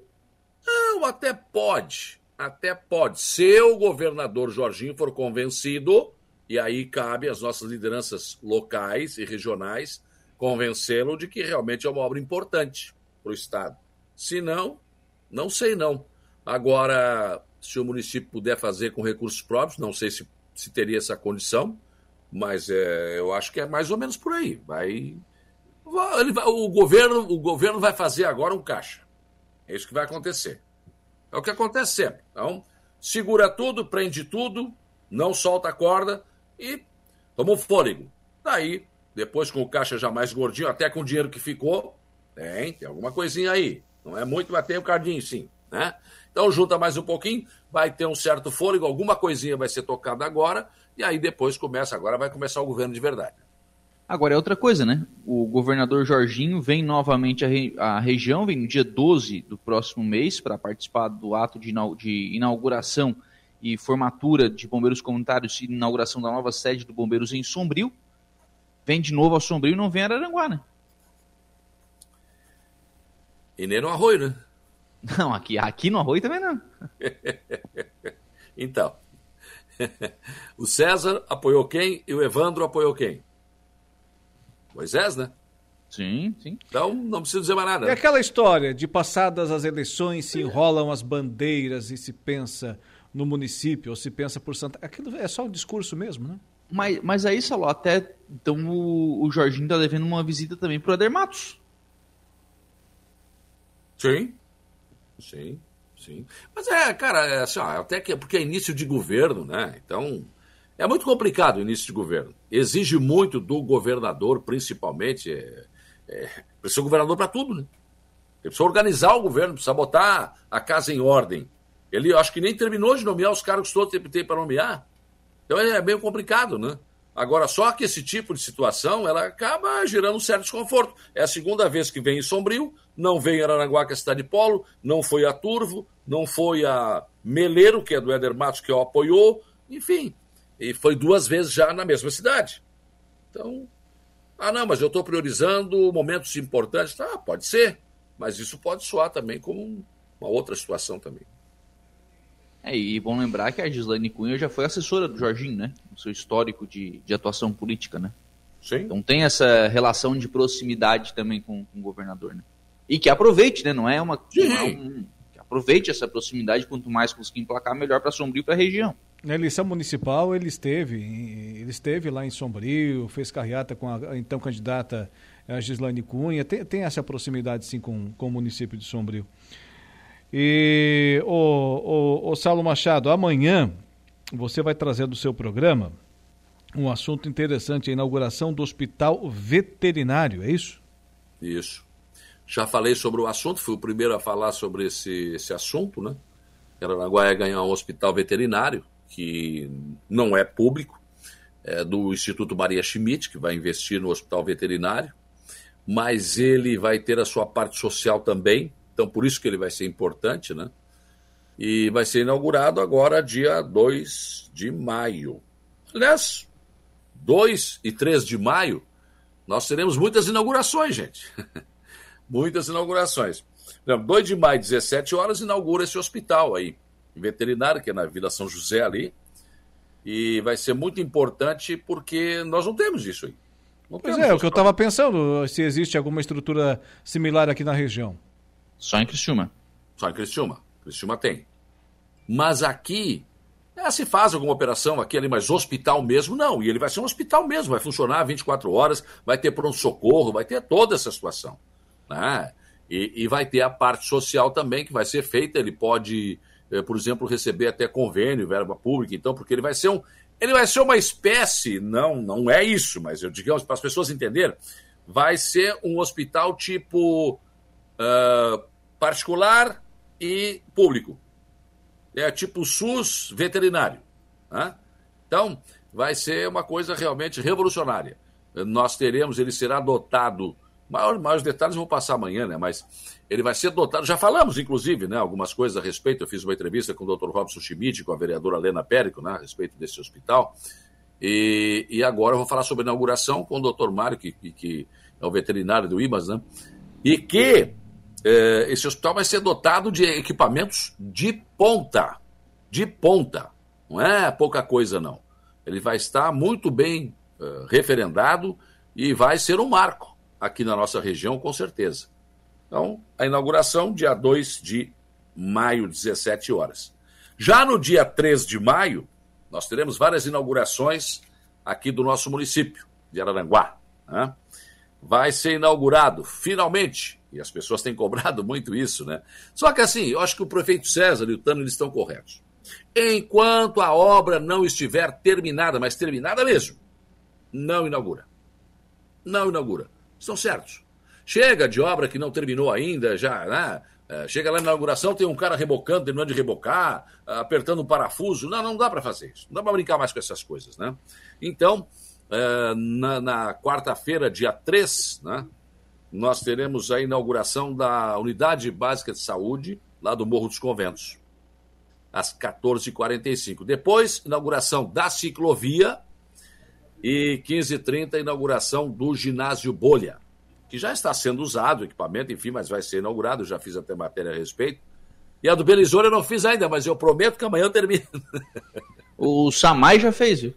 Eu vi um, o, Sam, o Samai publicou um vídeo da, da trilha é, não, ali, né? Feito. Eu peguei, inclusive o Flavinho me deu algumas imagens, né? Do, ficou, do, bem, uh, ficou bem bacana o vídeo né? preparado ali. Ficou bem, bacana, o ficou bem bacana o vídeo preparado ali pelo, pelo Sim, Samai. A imagem do drone é uma coisa fantástica, é, né? Uma qualidade não, fantástica. Bem legal a trilha também, deu para é. ter uma ideia bem bacana do que vai ser a trilha, né? E daí, e daí 16 horas, inauguração desse Parque Belizone aí. Então temos muitas inaugurações entre o dia 2 de maio, 2 seria então é, esse hospital, que é, que é que é, na verdade, algo né, privado, e as outras inaugurações são obras públicas que, que já estão prontas e que serão inauguradas, então, nesse dia 3 de maio, uma quarta-feira.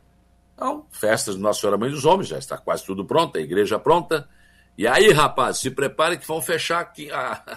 A, a Getúlio. Ah, 7 de setembro. Vão fechar 7 de setembro em frente à igreja. Daí eu não sei por onde o povo vai andar nessa cidade. Dá para nós trabalhar de casa na semana que vem, não? Não, não, não. Rapaz, hoje eu fui no Meleiro, depois do programa, e já fiz esse trajeto aí por fora. Não precisa entrar na cidade, rapaz. Saí da, da, da, da da rádio, peguei ali a Pontiaco Mazuco, peguei o antigo leite da BR-101, vou embora, no trevo do Becker, entrei à direita e fui peleiro. Na volta fiz o mesmo trajeto. Não entrei na 7, não passei na rota, falei, não sei nada. Mas se tu é fosse... essas coisas, né? Mas é que tu... as grandes cidades já têm esse hábito, né, de, de utilizar anéis viários, né? Ah. Então, Criciúma está trabalhando essa questão de anel viário agora, mas você pega São Paulo, por exemplo, os caminhões já não entram mais em São Paulo há, há muito tempo, né? Eles utilizam os anéis de contorno viário mesmo que às vezes um pouco mais longos os trajetos, mas bem mais rápido, né? É. Mas se tu fosse, tu fosse na área central lá de Meleiro, Sal? Rapaz, eu fiz um tour por Meleiro. Se tu, se tu fosse para a central, tu também passasse por obras lá perto da ponte. Então, tava trancada a ponte. É, né? tava trancada também. Tá e vendo? nem para me avisar, né? Não é, não é só Araranguá, não. Meleiro também tem. Tem, bastante obras. Diz até que atola o carro do prefeito. Então... Ah, isso prefeito eu não tô... Éder. Não, eu não falei Como é que o senhor faz isso, prefeito Éder? Pior que agora esse, esse cidadão vai ficar a semana inteira dizendo que desatolou o seu carro, prefeito. Não, mas ele e o Pimentel empurraram, cara. É que o prefeito foi mostrar algumas obras importantes. Aliás, eu espero, eu fiquei cansado só de ver tudo que está sendo feito, cara. Já me deu uma canseira. O prefeito miserável. é bom motorista, tá? O prefeito é, é bom não, é, motorista. É, claro que é. Ensinou meu pai a dirigir. E aí ele. Não, ele não aprendeu nem teu pai, pelo Brincadeira, né? E, e, aí ele foi me mostrar Uma obra que, olha, vai ficar espetacular no Meleiro. E já faz parte daquilo que a gente falou ontem aqui. Foi ontem que a gente falou, né? Foi. É. Então, eu estou correto, o senhor Alaor, embora morando no Meleiro, não sabia, não É. passa dentro de Meleiro aquela, aquele desvio, vai passar ali, vai cruzar a estrada Meleiro-Turvo. ML Vai cruzar e ir 255. embora. Ela vai sair na Sapiranga. Exatamente. E da Sapiranga peça, pega essa estrada e vai ligar ali com o com a BR-101. Com a rodovia, com a rodovia, É, né? Com a rodovia BR-101. Não, mas se o cara quiser vir para Aranguá, tudo bem. Agora, impressionante como estão sendo feitos esse, essa obra sendo tocada pela prefeitura. É impressionante a qualidade com que está sendo feito. Fizeram a parte que já está aterrada, uma altura realmente espetacular, uma base muito boa. E aí é a tal história. Até agora, beijos, abraços, tudo bem, né? Jorginho Melo, o Éder Matos, enfim, só que o Éder já falou, ô governador, vai ter que mostrar a linguinha para ver se tem sapinho, né? Vou querer grana para continuar essa estrada aqui. Se não sair, rapaz, vai ser um problema. Até porque essa estrada aí ela ajuda a resolver aquele problema que a gente estava falando ontem, né? Sim, ajuda muito. Agora, até nós somos até aquela ponte lá, Laura, que é divisa praticamente com Turvo, né? Sim. Aquela que deu aquela A- a- confusão. a o polêmica, a polêmica. Rio Jundiá. A polêmica. Isso, ali mesmo. Ali mesmo. E, e aí tem um trechinho que tem que ser feito por Turvo. Daí não sei se Turvo vai fazer ou não, né? Aí não sei. Aí não sei. É, começa lá na, na- naquela bifurcação que leva no asfalto lá até Morro Chato, depois dobra ali à direita e vem em direção a Meleiro. Ali, olha, dá uns 3 quilômetros, se eu não estiver enganado. Por Não, a aí. estrada toda é muito mais, né? Não, até a Isso- divisa, até o limite com o Meleiro. E aí é que, isso que a gente estava falando aqui. Feito pelo município, que tem, ali eu conheci a usina de asfalto, eu pensei que era uma coisa maior também, mas não é não. É compacta, é compacta. espaço que ela ocupa, mas a importância que ela tem, a qualidade do asfalto está sendo feito em Meleiro, cara. E não perde para nenhuma empreiteira, para nada. Que eles fazem por um precinho, rapaz. Se aquela estrada ali fosse feita licitada, é coisa para 40 milhões, 30 milhões. Vão fazer por 15 milhões. Olha a diferença. Olha a diferença. E tem prefeito que não quer, que não dá, que a usina não é legal. Não, não é. Não é para quem não tem. Muito bom, espetacular. E, e aí, nesse local aí, ele me mostrou, porque tem, tem uma. Ali asfaltou também uma parte que sobe, vai lá no Morro da Antena, você deve conhecer lá nela. Sim. É, onde tem as antenas ali, vão receber, inclusive, agora um investimento grande lá, com vários sinais de várias televisões principais de todo o Brasil. Depois você desce, e aí tem um lugar ali onde, onde tem uma nascente bem grande, que é bem do lado do Manuel Alves, do Rio, onde o meleiro capta água né, para a população. E ali ele está projetando né, o Parque das Águas, que vai ser um negócio grandioso, fantástico, com área de contemplação, quadras esportivas, quiosque, vai ser um negócio fantástico. E o ano que vem, ele deve estar pronto. E lá que engalhama a barca, eles foram mostrar e tal, daqui a pouco pegou uma parte de barro ali e o carro não começou, não que enterrou, ele não andava, porque é muito barro, cara, tá? Passei ali de bicicleta, faz um mês e meio, mais ou menos. Ah, mas tu subiu aquilo lá de bicicleta? Sim, senhor, eu e o seu Pedro. Para, para, para. É, o senhor, eu não subo. Bom, de carro eu já fiquei cansado. Descemos e empurramos a bicicleta, é claro. De carro eu já fiquei cansado. Agora, tu calcula se fosse bicicleta. Claro Mas não. ali vai ficar muito bonito. Muito legal. Vai É ser ali, um é ponto ali de a atração ideia da. É ali a ideia da, da, da- do santo que eles querem construir? Não. Não, é no outro morro, acho. O santo, o santo é, é no outro morro. No outro morro. É, você entra em Meleiro. É, o local que o Saulo está se referindo, o Morro da Antena, fica à esquerda. É. O, Ah. o morro do, do, do Sa- do Santo, lá, da, do, do- da- lá do monumento, seria a, a esquerda, a direita. É. E aí, cara, o que, ele, o que ele me falou? Diz Que até o final do seu mandato não vai ficar nenhuma rua urbana sem ser asfaltada em Meleiro. Pensa que Vale a pena ter uma usina de asfalto ou não vale? Em um mandato e meio. Aí, deixo, aí interro, eh, deixo aí a interrogação. É, agora, por exemplo, lá pertinho de casa, o prefeito, o prefeito e a sua equipe é, recém pavimentaram mais um trecho da Avenida Antônio Valmor Canela. Que é o segmento lá da, da, da rodovia que liga Meleiro à Forquilinha Antiga, Estrada Velha. Ali fizeram uma avenida e, e pavimentaram. A, a, prefeitura pavimentou. Ficou muito bonito. Faltavam detalhes, os meio-fios. E agora estão sendo colocados. Sim. Nas imediações. Não, não, obra bem feita, cara. Asfalto bem feito, você olha, não, não, não. Eu ainda perguntei, mas, senhor Edra, mas é, é, feito mesmo pela equipe da prefeitura? Não, não, equipe da prefeitura, toda. Não tem, não, não tem empreiteira, não tem nada. Prefeito que sempre está tá ouvindo aqui a nossa programação. Sim, não, tem, tem uma rua do, do, lado aí da avenida, prefeito, que foi feito assalto também, bota meio fio ali que ajuda também. Fica... Já está aproveitando. Fica bonita também. Descer a colina do prefeito Éder hoje, passamos uma tarde lá com ele. Fiz também uma matéria sobre o cemitério, né, cara? Ele vai trans... O cara ele não para nunca, ele vai trans... transformar o cemitério de Meleira num cemitério temático. E já está, a obra está em andamento. Muito legal. É um, não é um cemitério grande, Meleiro, né? Enfim. Mas ele vai. Tá, tá, tá, já está em andamento essa obra e, olha. Calçou todo ficar... o cemitério. Calçou é, todo calçadinho. Todo, todo, todo com todo, paver. Todo. É, os Sim. muros muito bonito, obras na frente, estátuas, Sim. enfim, muito bonito.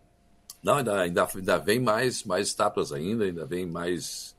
Vai, ser, vai, ficar, vai ficar um. Olha, por incrível que pareça, vai ser um ponto de atração turístico o cemitério. Ah, por que não? Vai ser, porque no, no, tem, um, tem um paredão ali, e ali vai ser pintada toda a via sacra. Já tem lá, você deve conhecer, né? tem uma imagem ali de Cristo, enfim, é, vai ter uma outra imagem ao, ao, lado esquerdo, que é uma história de uma senhora de muitos anos atrás, que é muito famosa no Meleiro, vai ter a estátua dela ali também. Então, olha, vai ser um, um cemitério temático. Vai ser uma coisa diferente. E lá eles não roubam as portas de alumínio, cara. Ah, nem Impressionante. Falar, pelo amor de Deus. Não dá ideia, não dá ideia. É, não, lá não tem isso aí. Ainda não tem. Ah, o Altair aqui. Boa noite, guerreiros. E esse golpe do bilhete premiado em Araranguá? Pois é, rapaz, ah, voltaram ah, a aplicar novo, o golpe do bilhete premiado. Oh, mas o dinheiro não foi pouco, não? 70 mil reais, cara. 70 mil reais Bom, o tamanho comigo do golpe. eles iam engalar a barca, porque.